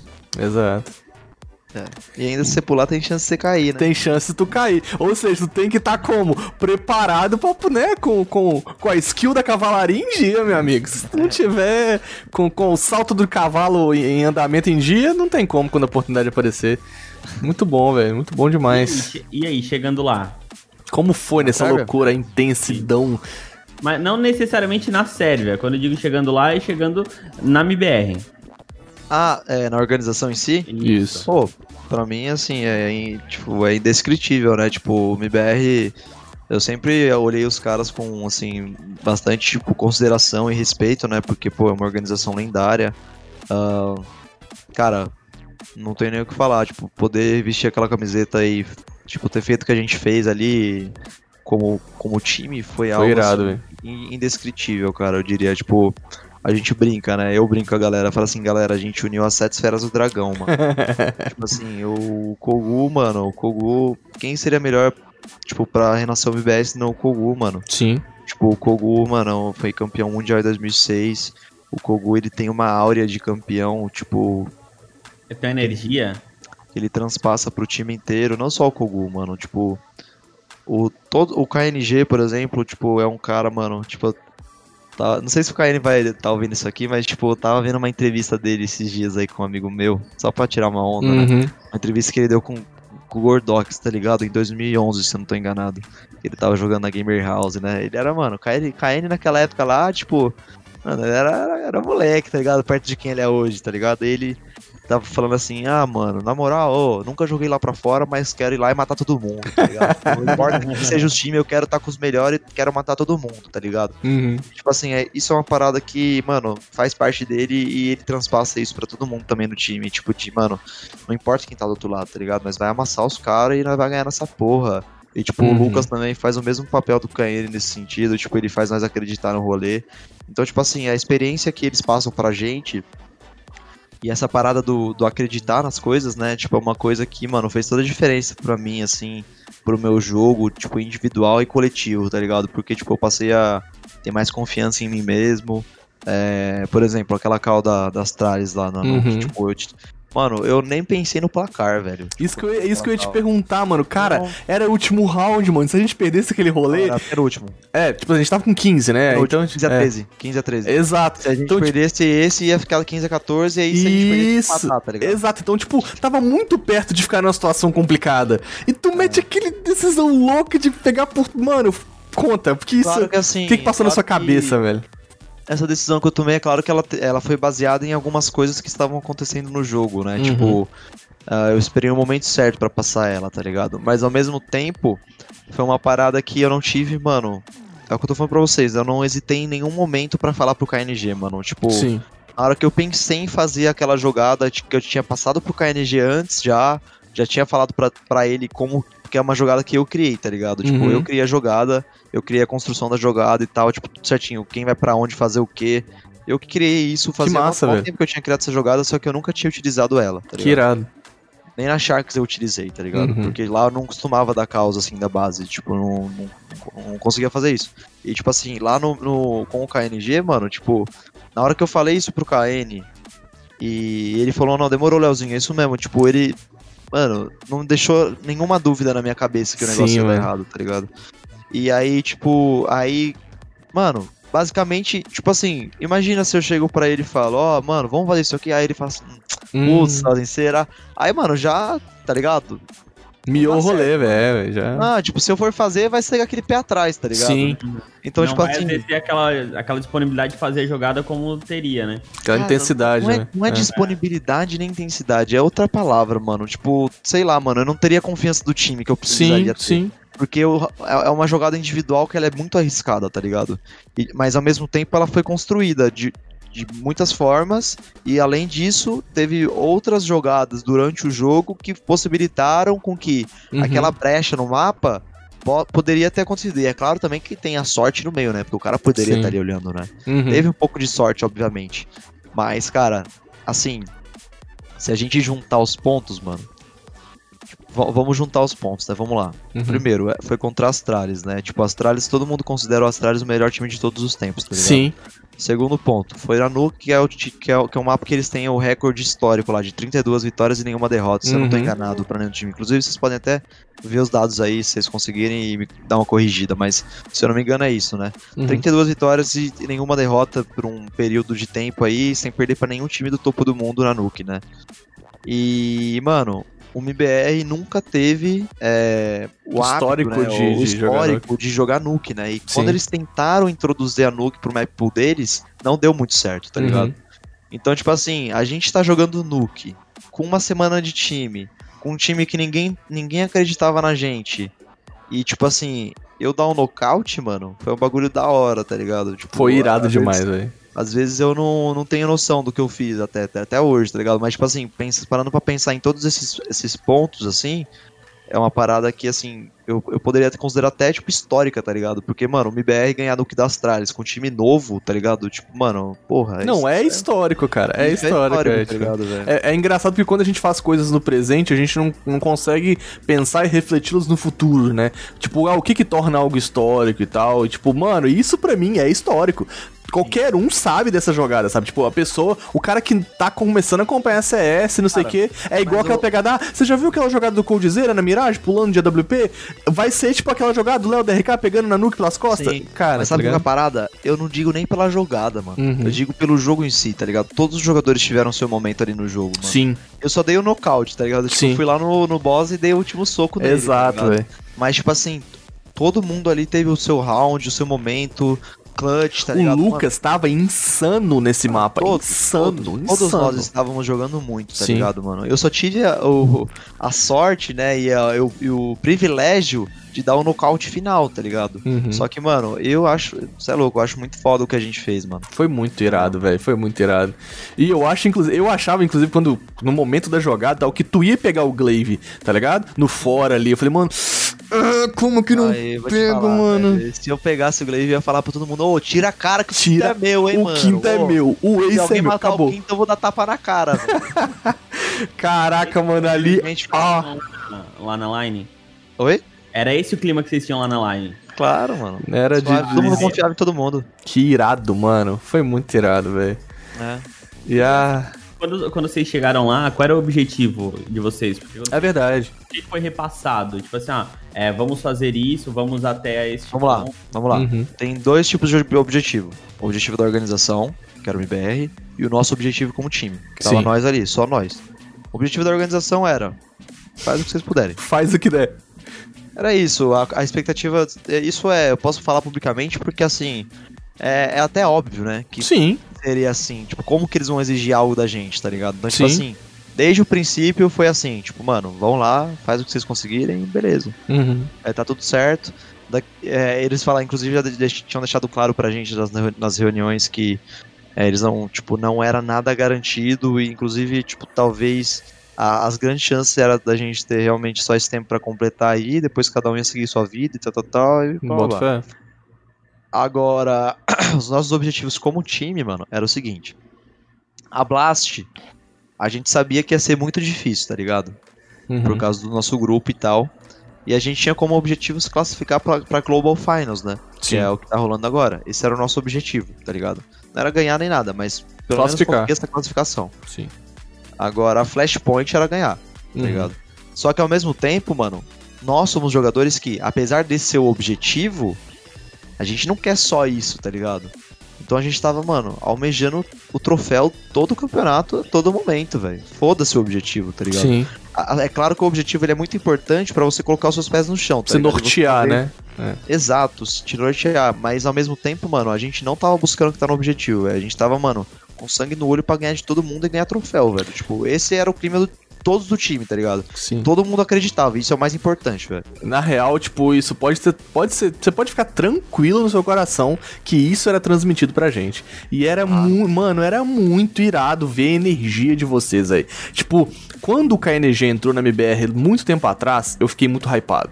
Quando ele entrou, eu falei, mano, é isso, é isso que MBR faltava, tipo, energia, tá ligado? Porque o KN ele irradia isso, tipo, você vê o cara, o cara dentro do server, fora do server, o tempo todo é energia, o cara, vamos, mano, nós vamos ganhar, independente, que nem tu falou, independente de quem tiver do outro lado, a gente vai ganhar, tá ligado? E eu falei, mano, é isso que falta. Aí, pô, não deu certo, pá e tal. E aí, quando ele veio montar esse time, eu falei, e aí chamou o Lucas, eu falei, mano, o que, o que não vai faltar nesse time é esse, esse espírito competidor, tá ligado? E aí, uma parada sua que, tipo, eu não. Porque o Clutch, né, foi off-stream e tal. É, é off-stream no sentido de não foi ser online. é, eu não sabia que tu era nessa pegada também. E uma, da- uma das minhas surpresas mais maneiras, assim, foi ver que tu, velho, casava nessa aura do, do- tipo, ah, gritar e tipo, mano, isso é muito épocas, louco. mano. Isso é muito louco, tá ligado? É. Porque a gente vê vocês jogando no server e tal, e tem muito hoje em dia mais do que antes, né? Porque as organizações hoje entenderam que isso é maneiro de transmitir pros jogadores, mas a gente não. Pro, pros telespectadores, mas antes a gente não tinha tanto acesso a ver a cara de vocês, ouvir o que estavam falando, ouvir a comemoração. E caraca, mano, como era gostoso sentir essa energia, velho. Era muito É, tipo, louco, velho. Mas é, vai além disso, eu acho, Uhum. mano. Tipo, não era só o fato da gente ser ener- energético, tá ligado? Eu Sim. acredito que, mano, todo mundo tava ali por algum motivo. No sentido de o seguinte, mano, ó, eu vou falar pra vocês. Posso falar talvez um pouco de cada um, mas não sei se era, era realmente isso. Uhum. A Eu sua percepção, né? Pela minha É. perspectiva, tá ligado? Uhum. Tipo assim, eu, mano, eu sempre quis uma oportunidade dessa, tá ligado? Pra provar meu valor pra todo mundo. KN, mano, KN tava. fez parte do fracasso do MBR, primeira vez Sim. como capitão. É, fracasso entre aspas, né? Tipo, É. dos resultados que eles não conseguiram ter, né? Uhum. Tava ali a primeira vez como capitão, tipo, um puta desafio, com filha agora no Brasil. Mano, Lucas, oito meses sem jogar no Brasil, é, parado, tipo, mano, querendo voltar ativa, querendo estar no topo de novo. Experiência mais ou menos na Imperial e tal. Ah, Sim, mano. Vou ser sincero pra você, mano. Eu conhecendo o Lucas, eu, tipo, desconsidero esse tempo que ele da passou no Imperial. Brasil. Não parecia, não parecia o Lucas. Eu desconsidero, mano. Tipo, Uhum. sério, não. Tanto que esse, essa passagem dele na Imperial, muita gente acabou achando que ele não deveria ter tido essa oportunidade pra Sim. A galera, a galera, torcedor, tipo assim, pô, pô, Aquilo, Lucas né, na? MBR Olha, não, não hypava ele, velho. Não eu hypava. acredito que tem, tem certas coisas que o público nunca vai entender, né, mano? Uhum. E é assim que as coisas funcionam em alto nível, mano. Tem coisas que vocês aí que estão ouvindo aqui, é, vocês nunca vão saber, né? Ou se saber, vão, vão ser só coisas que, assim, não, não são, tipo, às vezes não são a, é a verdade, tá ligado? Não é a Sim. verdade do que acontece, entendeu? Então, tipo assim, mano, não, não é só pelo fato do que o Lucas tava jogando pela Imperial e talvez não tenha mandado também. É muito mais complexo do que isso e envolve outras questões. E também o próprio Lucas, tipo, aconteceu algumas coisas com ele e tal. Então, Uhum. tipo assim, isso é muito complexo, tá ligado? E, e, e hoje eu digo, mano, na minha opinião, um dos jogadores mais é, underrated no Brasil, com certeza é o Lucas, mano. Tipo, é, ele traz coisas pro time que poucos jogadores trariam, mano, tá ligado? Sim. E agora com o irmão dele, mano, eu acho que ele vai, mano. É tipo, pra botar o irmão, os irmãos pra jogar junto, você ganha um bônus ali, né, mano? Não é só isso, um bônus mano. de skill, que os moleque é monstro. Mas não é só isso, mano. É, tipo, é que eu, eu penso nas paradas além, tá ligado? Tipo, Uhum. mano, o Henrique ele foi o 16 jogador do mundo, mano. Sim. Tá ligado? E, tipo assim, ele deixou o projeto da Fúria pra estar com a gente, mano. Então, tipo assim, ele largou tudo, tá ligado? Pra estar com nós, mano. Então, assim, mano, todo mundo esse ano vai dar vida, velho. Sim. Todo mundo esse ano vai dar vida. Ah, e voltando só, voltando só que eu tava falando dos motivos, né? Uhum. O Lucas foi isso, né?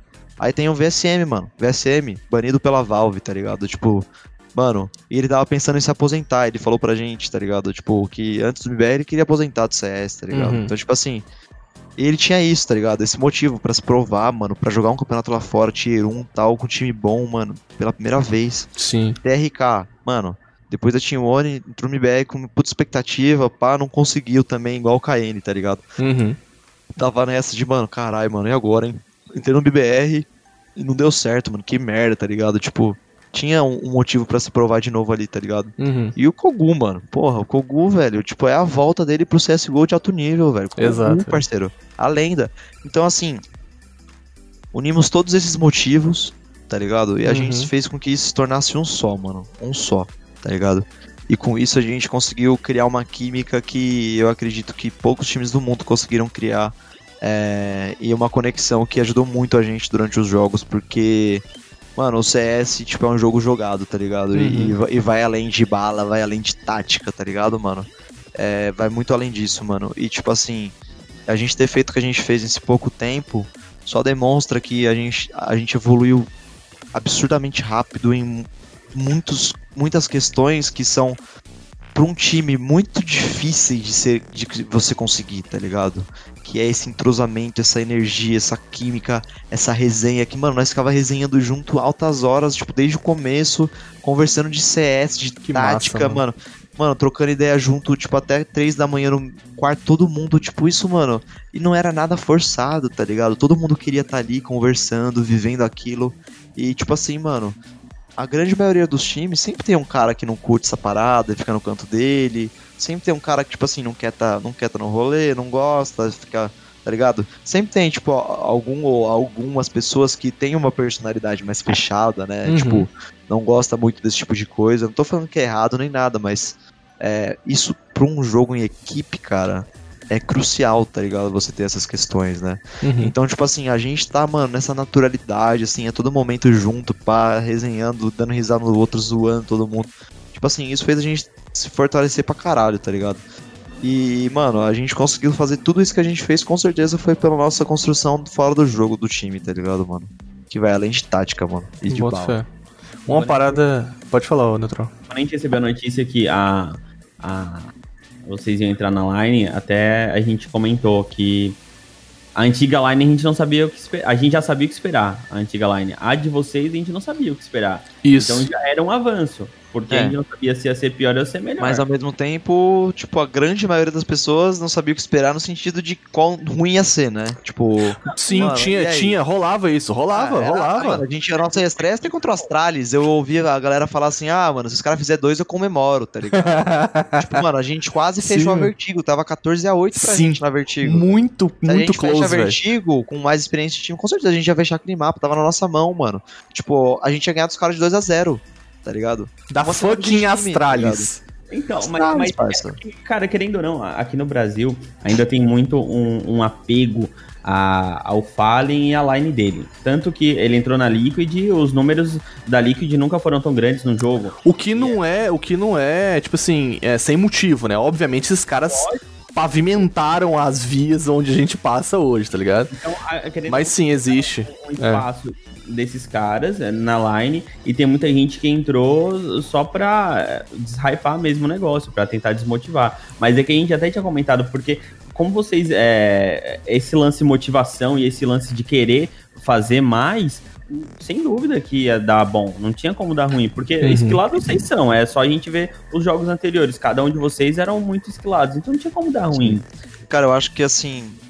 É, com certeza isso que você tá falando realmente se alinha em tudo que eu falei, né? Tipo, uhum. é, é, se alia, na verdade, né? Tipo, é uma junção de todos esses fatores, né? A gente também tava muito bem individualmente, a gente tava acertando nossos tiros, a gente tava confiante. Então, com certeza, isso realmente é um fator decisivo. Mas é uma, é uma união. Se tivesse a skill se você pegar cinco jogadores esquilados e não tivesse essa química que a gente teve, você pode ter certeza que o resultado poderia ter sido totalmente pior, entendeu? Sim. E eu, eu acredito muito nisso, mano. Tipo, eu tenho essa, essa crença, tá ligado? Tipo, eu sempre. Mano, eu sempre, eu sempre falei assim pra, pra alguns amigos meus, falei assim, mano, para mim num time o primordial é você conhecer as pessoas e respeitá-las, mano, tá ligado? Você conhecer quem tá do seu lado, da onde ele veio, por que ele é assim, por que, que ele faz tal coisa, por que, uhum. que ele uhum. pensa dessa forma. Isso tudo, mano, você conhece com conversas, com tipo coisas não só jogando, tá ligado? E isso, na minha opinião, é muito importante para a construção de um time campeão, tá ligado? Isso é uma coisa que eu sempre pensei, mano. E, tipo, nesse time, essas coisas aconteceram assim, naturalmente, velho. Naturalmente, tá ligado? E todos do time participavam dessas, desse tipo de conversa, tá ligado? Não nada forçado, mano. Só, a gente só trocava ideia, tá ligado? Bota fé. E foi uma coisa que ajudou muito a gente, mano. E, tipo assim, na minha opinião, o MBR, mano, sério. Assim, é claro que as expectativas, igual a gente tava conversando, as expectativas que estavam sobre a gente, é claro que não eram altas, né? Uhum. Então, tipo assim, a gente teve um resultado que, quarto lugar da Flashpoint, quase, quase, quase fomos pra final, beleza. É, Blast, ganhamos, ganhamos um jogo ali e tal, perdemos, ganhamos da Fúria, puta, clássico, né? Tipo, primeiro clássico Sim. ganhamos dos caras, tipo, foi, mano, da hora pra caralho, tá ligado? E é uma parada que, tipo, o MBR também não tinha um bom histórico contra a Fúria, né? Então a gente chegar com o pé na mesa, né? Tipo, uhum. falar outra coisa, tipo, e ganhar dos caras, tipo, foi realmente surpreendente para todo mundo, né? Sim.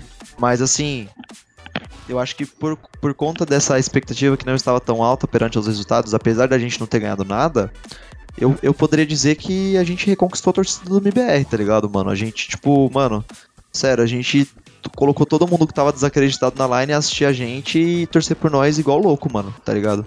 E isso é uma coisa que a gente conseguiu, mano, com todo o trabalho que a gente fez lá, velho. Tipo, eu, eu me sinto orgulhoso em falar isso, porque, tipo assim, eu sempre quis representar o MBR, tá ligado? E apesar de não ter dado certo essas negociações e tal, por inúmeros motivos, infelizmente não deu certo, é, eu, eu tenho orgulho desse pouco tempo que eu passei lá, tá ligado? Eu acredito que nesse pouco tempo que eu passei lá, a gente deixou a, a nossa marca, tá ligado? Não só, tipo, com, com, o que a gente fez de resultado, mas com a torcida, tá ligado? Então, eu acho isso importante, mano.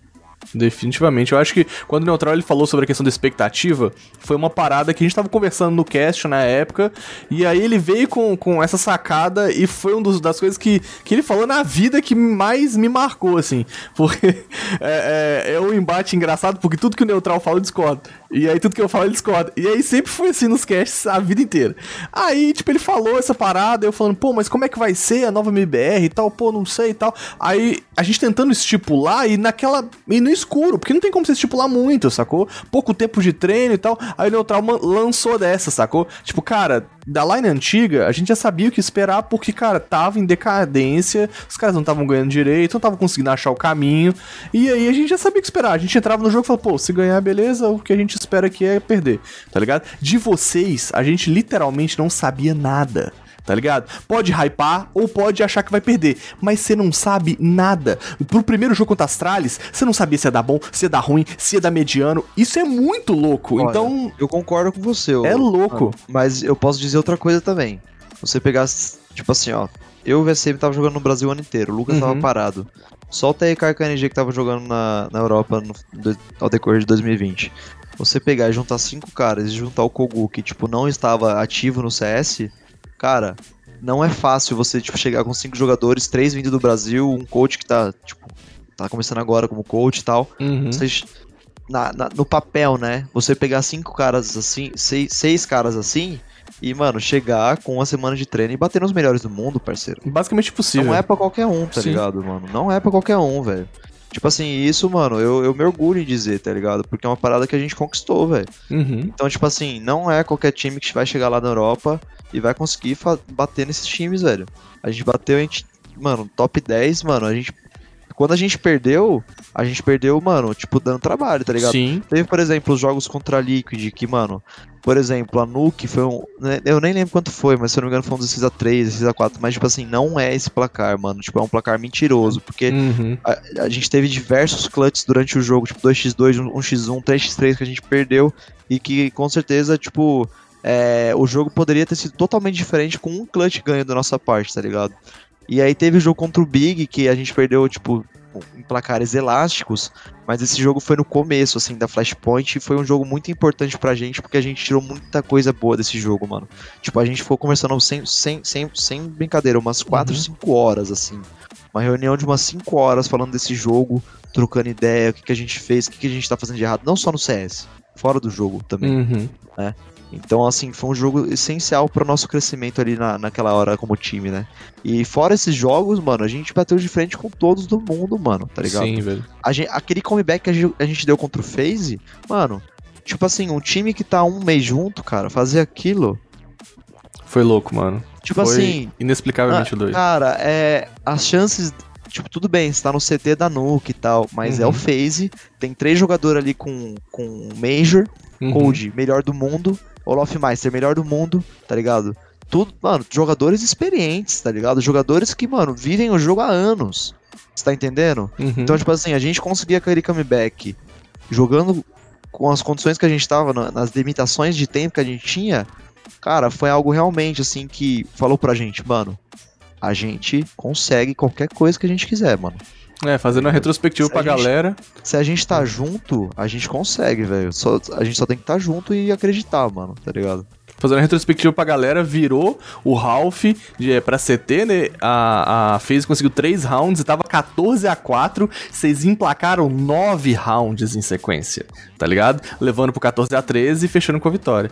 Então foi, foi, foi insano, insano, velho. Foi, Período curto, mas insano, cara. é uma parada que você lembrar e comentar te traz um sorriso no rosto, tá ligado? Muito orgulho, velho. Muito orgulho, né? Pergunta, Esse jogo contra a Astralis, ele hypou o time de vocês e deu mais confiança pra vocês seguirem? Porra, óbvio, mano. Óbvio. Com certeza. Com certeza, mano. Tipo. Era um antes de entrar no servidor e o sentimento Cara, não, não. Não? Não, não. Simplesmente foi confirmado, tá ligado? Tipo, a gente sabia que a gente ia mandar bem, mano. Só que, Bota mano, fé. a gente tinha que ver ali na hora do, da guerra, né? Do vamos ver se ninguém ia peidar na farofa, tá ligado? E ninguém peidou, mano. Tipo, e a gente, a partir daquele momento, a gente falou, mano, vai fazer estrago, velho. E a gente Uhum. fez, tá ligado? Rasgar os caras. É, teve até uma declaração que eu dei publicamente falando que a gente abalou as estruturas do CS mundial, Sim, né? E, tipo, muita, eu vi muita gente criticar essa, essa parada que eu falei, mano, mas é, talvez, tipo assim, sem contextualizar e sem pensar, sem falar exatamente o que eu penso, possa soar um pouco arrogante, tá ligado? Porque, Uhum. tipo, querendo ou não, a gente não ganhou nada, tá ligado? Só que, mano, juntando tudo que a gente tá conversando até agora, tá ligado? E, tipo assim, a, a gente que entende um pouco mais de CS, tipo assim, mano, me fala um time que se uniu, por exemplo, fora a LG lá, aquela LG, tipo, que, mano, o primeiro campeonato junto já chegou na, na final do campeonato Uhum. Cheiron, tá ligado? Tipo assim, esse é um, um ótimo exemplo, tá ligado? Fora esses caras que, mano, mandaram bem no prime primeiro campeonato ali juntos. Me fala um time que, mano, teve a nossa ligação e, e teve os resultados que a gente teve com tão pouco tempo de treino lá na Europa, tá ligado? Tipo, jogando contra os top do mundo, mano. Não tem, tá ligado, velho? Tipo assim, não tem. Então, tipo assim, eu, eu tenho certeza que os times vêm da gente jogar, os caras falaram assim, caralho, mano. Da onde saiu esses moleques, né? Não, não, não isso. Tipo, mano, o que, que esses caras tá fazendo diferente, mano? Tipo, olha como eles estão jogando. Mano, o que será que tá acontecendo aí, tá ligado? Mano, vamos dar uma, olh- vamos dar uma estudada. Pode ter certeza, tipo, o time do mundo inteiro estudou a gente, mano, nesse período. Uhum. E sabe o que é o melhor de tudo? A gente não. Tipo assim, a gente é o tipo de time que a gente sempre tava mudando. Então, apesar da galera estudar a gente, a gente sempre tava tentando, pelo menos tentando mudar. É óbvio que tinha algumas brechas. Por exemplo, contra a FaZe na Dust 2, os caras abusaram muito do split B. Uhum. Mas isso porque o, o, o Code até acabou falando numa Isso que eu ia te perguntar, é, o Code falou, né, que vocês não mudarem algo, vocês vão ficar fácil de ler e tal. Ele falou numa stream que, tipo, ele ele viu essa brecha. Só que isso, por exemplo, não é uma parada assim que a gente, tipo assim, tava ligado. É um- era uma falha que a gente tinha no nosso sistema, como a gente jogava o CT, Uhum. que, mano, a gente só foi se ligar assim durante o jogo que tava rolando e a gente foi meio que se adaptando, inclusive, tipo assim, a gente conseguiu ganhar Dust 2, tá ligado? Só que, mano, é uma parada que isso demanda tempo também de time, Com entendeu? certeza. Só que, mano, é, é isso, velho. Tipo, a gente fez o que a gente fez, mano, com, com muito pouco tempo, tá ligado, mano? E não. Realmente, mano, tipo, eu acredito que a gente realmente abalou, tá ligado? Tipo, os times começaram a se perguntar o que, que a gente tava fazendo diferente, tá ligado? E isso, mano, é uma parada que eu vendo de dentro do cenário, eu sei que é assim, tá ligado? Os caras vêem a gente hypado, bah, não sei o que lá, gritando tudo, mano, energia, pá.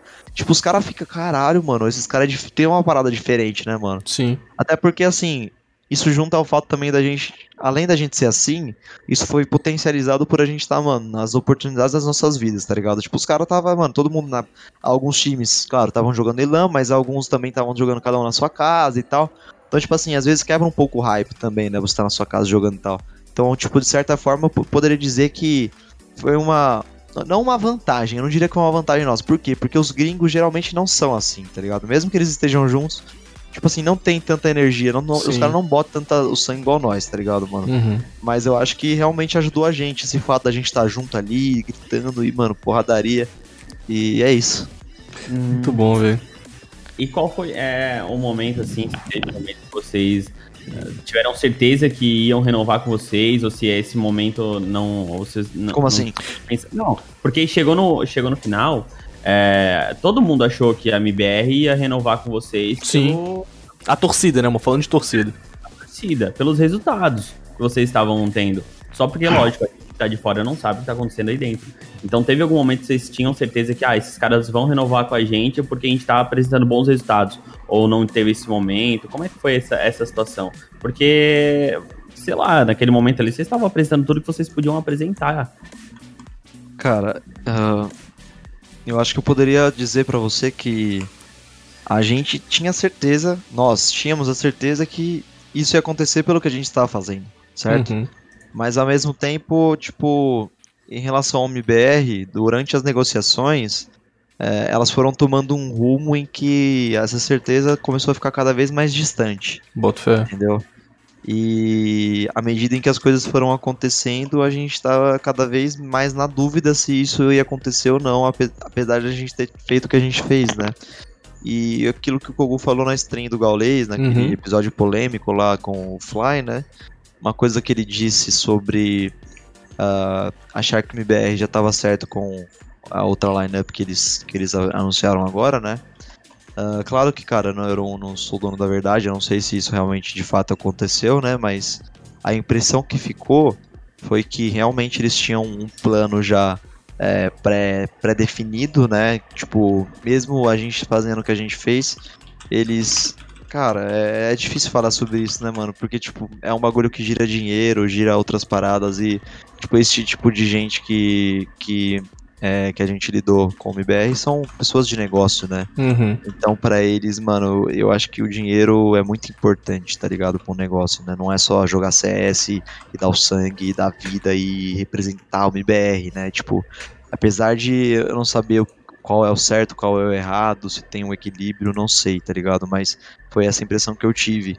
E, tipo assim, os caras fizeram um negócio, mano. Tipo, o Boom, por exemplo, tinha vaga do Major já, né? Pelo SA, mano.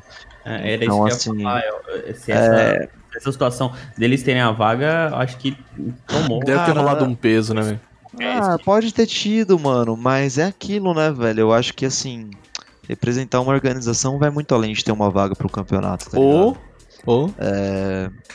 Eu torço muito pelo sucesso de todos ali do MBR que estão agora.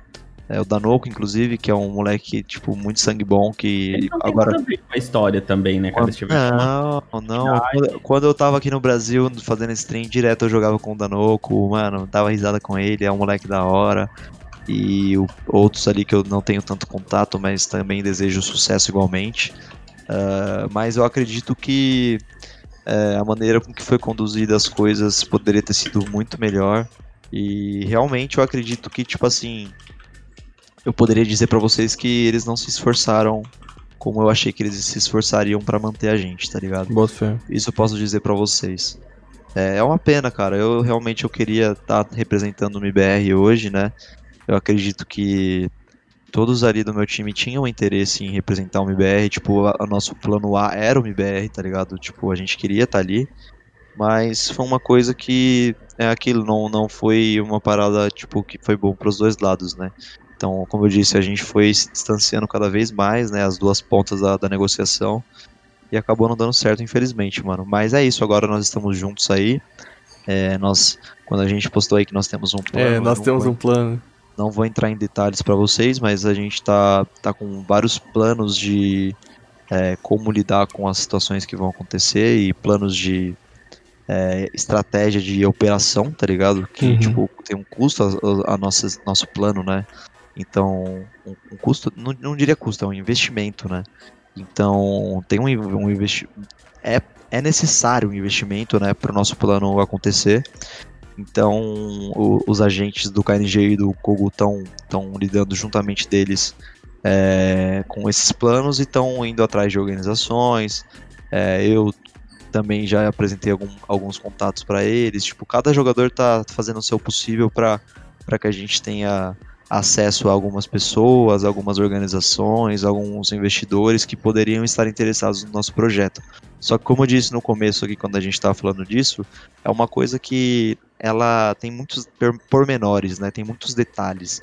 Então, para as coisas acontecerem, ela não, não é do dia para noite, entendeu? Tem muitas, muitos detalhes, muitas conversas, muitas negociações. Então, assim, é uma coisa demorada, né?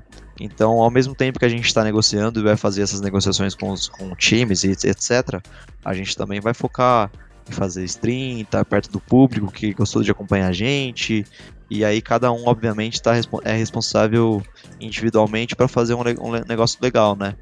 Então vocês podem esperar aí muito das nossas caras aí nas redes sociais, apesar da gente provavelmente não ter, ou talvez tenha, não sei, mas se a gente não tiver alguma organização para representar, vocês podem ter certeza que a gente mesmo assim vai estar aí no, no Twitter e nos Instagram da vida.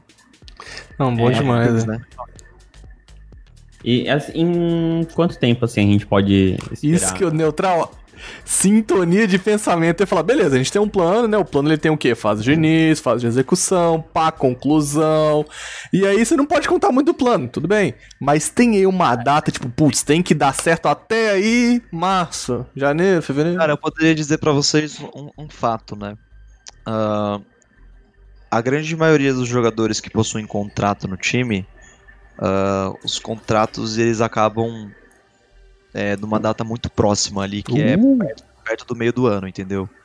Então, assim, o tempo tá correndo a nosso favor nesse momento, pra ser sincero pra vocês, né? Porque ah, à medida em que o tempo passa, teoricamente a gente tem menos tempo de contrato e, e aí, tipo, as possibilidades da gente conseguir um negócio melhor são, são maiores, né? E é claro que não é do interesse de ninguém ficar parado, né, mano? A gente é jogador de CS, nós quer jogar os campeonatos. Tipo, por exemplo, eu tô, mano, tristaço de estar acompanhando esses campeonatos aí e não tá jogando eles, tá ligado? Tipo, Sim. todo mundo tá frustrado, tá ligado? Mas ao mesmo tempo, tipo, foi o que a gente escolheu, tá ligado? Foi, mano, é uma coisa que a gente sabia dos, dos riscos, tá ligado? Foram calculados. Então, assim, a gente tá se reunindo já, tá trocando umas ideias, tá conversando como que a gente vai fazer com os seis jogadores. É, a gente já tá colocando em execução o que seria o nosso começo de temporada, né?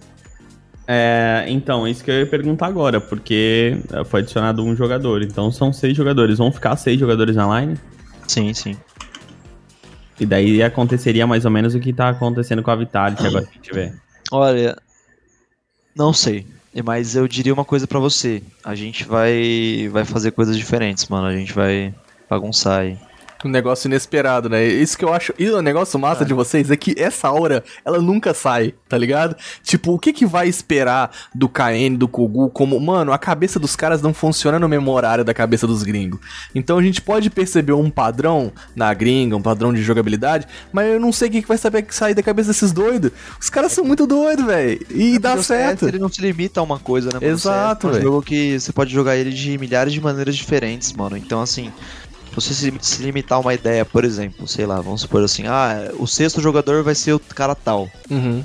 Tipo, reserva. Não, Uhum. mano, pra quê? Tipo, mano, a gente tem seis peças no elenco que a gente pode fazer o que a gente quiser em todos os mapas, em TR, CT, dá pra, mano, fazer o que a gente quiser, tá ligado? Baseado, claro, nos gostos de cada um, é, no que cada um é, é a sua função, né? Onde cada um se encaixa melhor e tal, mas, cara, as possibilidades são, assim, é, inúmeras, tá ligado, mano? Então, é isso. É, tu tá por mais, mais por dentro de situação de regulamento de campeonato, essas coisas. A mudança do sexto player é só entre o- os jogos. Eu acredito que seja por enquanto só entre mapas, né? Por enquanto. Mas eu acredito que com o tempo, como isso vai evoluindo bastante, pode ser que daqui pra frente até em Ralph, tá ligado? Trocou o Ralph, pode ter uma substituição. É que não, você falou ali, ah, porque o sexto player a gente tem tantas possibilidades, TR, CT, e daí eu fiquei, porra, se mudasse entre Ralph, cara. Porra, aí o impacto ia ser que- louco, velho. Eu acho que é o futuro do CS, né, mano? Até porque tem jogadores que, tipo assim, conseguem jogar melhor um lado do que o outro em alguns mapas, entendeu? Então, é o que eu falei, cara, as possibilidades são Uhum. imensas. Então, assim, eu acredito também que essa oportunidade da gente estar tendo de trabalhar com seis jogadores é uma coisa muito bacana, porque, na minha opinião, vai ser o futuro do, do esportes, tá ligado? Uhum. Porque cada vez mais tá mais profissional. E a, a gente conseguiu seis jogadores ao, meio que ao acaso, né? Tipo, a gente simplesmente quer estar junto, tá ligado? E aí, consequentemente, nós estamos em seis, tá ligado? Mas em nenhum momento a gente pensou assim, não, vamos ter um sexto player, um reserva. Não, a gente fala assim, não, nós quer ter o Henrique, tá ligado? E ele quer estar com nós. Então, nós temos seis jogadores, tá ligado? Foi tipo um- meio que um acaso, entendeu? Ter seis jogadores. Mas vai ser um desafio pra todos nós, é claro, mano. É claro que, assim, é, sempre tudo, tudo na vida tem um lado bom e também tem os, os seus, seus desafios, né, mano? Então, assim, é claro que a gente vai ter que ter muita maturidade para lidar com diversas questões do tipo, né, de ser jogadores. É, é, às vezes, por exemplo, vamos supor, pode acontecer de eu estar bem assim, e aí, mano, eu não, não vou mais jogar no mapa. Assim, Caralho, mano, sério mesmo, eu tava mal bem e tal. Mas, tipo, é uma parada que eu não, vou, não tô dizendo que vai acontecer, mas pode Mas pode, igual futebol, pô. Mas, mas aí que tá. A gente tem que ter a mentalidade correta pra saber aceitar essas coisas. Então, mano, vai ser uma, uma oportunidade pra todo mundo crescer também, mano. Tipo, e já abraçar essa ideia que é o futuro, mano, tá ligado? Uhum. É isso que eu ia falar mesmo, que é uma line que é uma line madura, é uma line que já é, percorreu bastante coisa, teve bastante experiências individuais, então essa maturidade vai fazer com que vocês não. Não só isso, mano. Nossa, tipo, a, a nossa. A maneira que a gente vê as coisas, ô neutral, tipo, todos nós a gente é muito suave, tá ligado? E é claro que, mano, todo mundo vai querer jogar, né, velho? Mas ao mesmo tempo, tipo assim. A gente tá disposto a abrir, abrir mão, tá ligado? Fala assim, não, não, demorou, vou sair pro, pro Vini entrar. Beleza, Vinão, entra aí a massa, irmão. Você é, Uhum. é foda, tá ligado? Não vai ser um bagulho, tipo, zoado, entendeu? Boto fé. Então, assim, a- as nossas personalidades também, é, na minha opinião, elas vão contribuir para que a gente tenha sucesso nesse sistema. Sim, com certeza. É... Eu só tenho uma coisa pra falar pra vocês. O Henrique, ele saiu 16º jogador da HLTV para um projeto novo que ainda nem foi provado. Então, negócio pra bobo eles não são, né? O negócio vai vir bom, de certeza. É isso que eu tenho pra falar pra vocês. Com certeza. Não dá, não dá pro top, top 16 do mundo sair pro projeto que vai dar. Não, rapaz, espera. É, que vai dar errado. Um negócio que vai. Será que vai dar certo? Não, cara. Tem E a gente valoriza muito isso também, mano, porque na posição dele fazer o que ele fez não é fácil. Tá Pra muita gente é loucura, velho. Pra muita gente é loucura. É, é porque assim, é, é- envolve muita coisa, mano. Aí já entra naquela parada do que a gente tava conversando, né? Do backstage, Uhum. de as coisas e tal. Então tem muita coisa, mano, que, tipo, o público não, não tem acesso, entendeu? Então, assim, todos nós temos os nossos motivos. Ele teve o motivo dele pra fazer isso também. Então, cara, isso é uma parada que a gente. Eu, por exemplo, tenho muita consciência de que, mano, o Henrique, sério, largou um bagulho da hora pra estar com a gente. Então, mano, tipo, é mais um motivo pra fazer o negócio valer a pena, tá ligado? Sim. Tanagão, você tem mais alguma pergunta técnica aí a respeito desses assuntos? Rapaz, tenho só admirações, não mais perguntas. Eu acho que minha última pergunta é. Beleza, plano, jorgs, o que, que a gente pode esperar do futuro? Fala pra gente, dá a sua última mensagem final pra galera aí. Olha, tava. Eu postei uma foto no Instagram esses dias, ô, ô Tarnag. Postei uma foto no Instagram esses dias. E nela eu, eu coloquei a seguinte legenda, mano. É.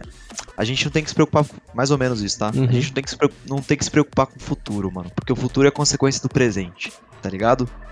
E essa é uma frase que eu tirei da, da, da música do Racionais lá, a vida é um desafio, tá ligado? Uhum. Porque, mano, não importa co- como vai ser o futuro, tá ligado? Porque a gente sabe que no presente a gente tá junto e a gente tem planos pra que, independente do que aconteça daqui pra frente, a gente esteja junto, tá ligado? Uhum. Então eu não posso dizer pra você se, se a gente vai fechar daqui um- uma semana, daqui três dias, daqui um mês. Não posso dizer isso pra você porque também eu não sei, entendeu? Porque é um, como eu disse, é um processo demorado. Mas uma coisa eu vou dizer pra você: nós temos um plano. Bom demais, mano. Isso aí, eu tenho certeza que vai dar bom. Cara, é, o Tarnag falou do futuro e agora eu quero falar do passado. Eu quero voltar lá atrás e se você pudesse agradecer a uma pessoa, quem seria? Cara, eu sinceramente eu acho que seria injusto eu agradecer uma pessoa só, mano. Então Sério, pode, é pode fazer seus agradecimentos agora. Ah, cara, eu acho que, tipo assim, as pessoas que eu tenho que agradecer mesmo são as pessoas que estão comigo a todo momento, né, mano? Que são meus pais, tá ligado? E, e a minha noiva, mano. Porque, tipo assim, sem eles, mano, sério, eu não ia ter aguentado tudo, entendeu? É, tipo, eles me deram um apoio emocional que eu precisava durante toda a minha jornada. Tipo, a minha noiva, por exemplo.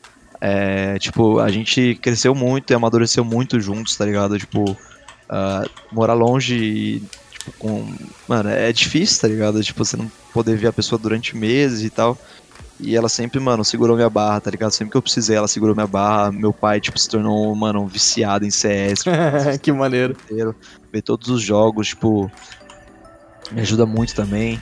Minha mãe, tipo, só tá sempre ligada também. Então, tipo assim, mano, eu agradeceria a minha família, tá ligado? Meus pais e a minha noiva, mano, porque é aquilo, mano. Tipo, no final da vida, tipo, quem vai sobrar vai ser só sua família, parça. É, tipo, você e sua família, tá ligado? É claro que, tipo assim, mano, nós temos nossos amigos, tá ligado? Temos pessoas que a gente considera muito. Eu tenho algumas, tá ligado? Claro, mano, e eu sou muito grato por ter eles na minha vida, tá ligado? É, eu acredito que com todas as pessoas a gente consegue aprender alguma coisa, né? Tipo, alguma lição, alguma coisa. Sempre fica de aprendizado. É, eu tenho muitos amigos que me passaram muitas mensagens, tipo, positivas na minha vida, que me ajudaram a tomar decisões, e eu sou muito grato a eles, tá ligado?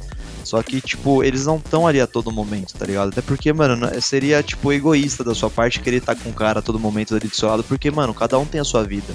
Cada um tem seus problemas, tem seus defeitos, tem seus, seus desafios. Então a vida é desafio, mano. Tipo, quem tá com você é a sua família, tá ligado, mano? E aí e fica meu, meu agradecimento aí pra minha família, meu pai, minha mãe e pra minha noiva, Dani.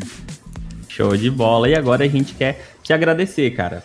Porque a gente já vem alinhando essa conversa aí faz algum tempo e a gente falava, calma, calma, o Léo calma que vai ter o momento certo. E realmente eu acho que o momento certo não poderia ser outro. Iniciando esse ano de 2021, vocês com projetos novos, a gente conversou sobre a sua vida, sobre uh, os projetos que já passaram e agora o futuro. E de uma forma bem clara, bem direta, sem sem rodeio, e isso é muito difícil a gente ter pessoas que sejam tão é, claras assim na hora de falar e tão hora. humildes. E a Da gente tá mano. muito feliz mesmo de iniciar essa esse novo, nova temporada de 2021 aqui do Clutchcast com uma entrevista é, com você, cara. Muito obrigado É pela- nóis, o prazer foi meu. Tamo junto, rapaziada. Tamo Espero junto, gostado aí. Pra quem tá assistindo aí, ó, pra quem tá ouvindo, não sei. Heróis e torçam por nós, hein? Tamo junto. Tamo junto. Valeu. Quer dar os seus agradecimentos aí, ô Tanag? Eu tô, tô agradecendo aqui ao meu querido Léo DRK apenas, maravilhoso, mandou muito, obrigado por ter destinado seu tempo aqui pra conversar com a gente. É, apesar apesar da, da, da- de muito tempo aí caminhando é, é, com o podcast, às vezes é muito difícil trocar ideia com a galera, então é bom demais quando os jogadores vêm e sentem-se tão à vontade pra trocar ideia com a gente. Obrigado de novo, apesar do, do Neutral já ter agradecido, eu agradeço de novo. Obrigado. E é isso, mano. Galera que tá aí ouvindo, que tá seguindo, twitch.tv Tarnag FPS, tô fazendo umas streams lá, eu sou muito ruim, então vai lá pra ver minhas pinadas. É tipo rinha de prata, assim. tipo, é isso aí mesmo. E pra você que tá aí vendo a gente até o final, muito obrigado pela sua companhia, pela sua presença aqui, conhecendo mais sobre a história do Léo DRK. Valeu, até o próximo episódio, tchau! Pessoal, vamos sair daqui.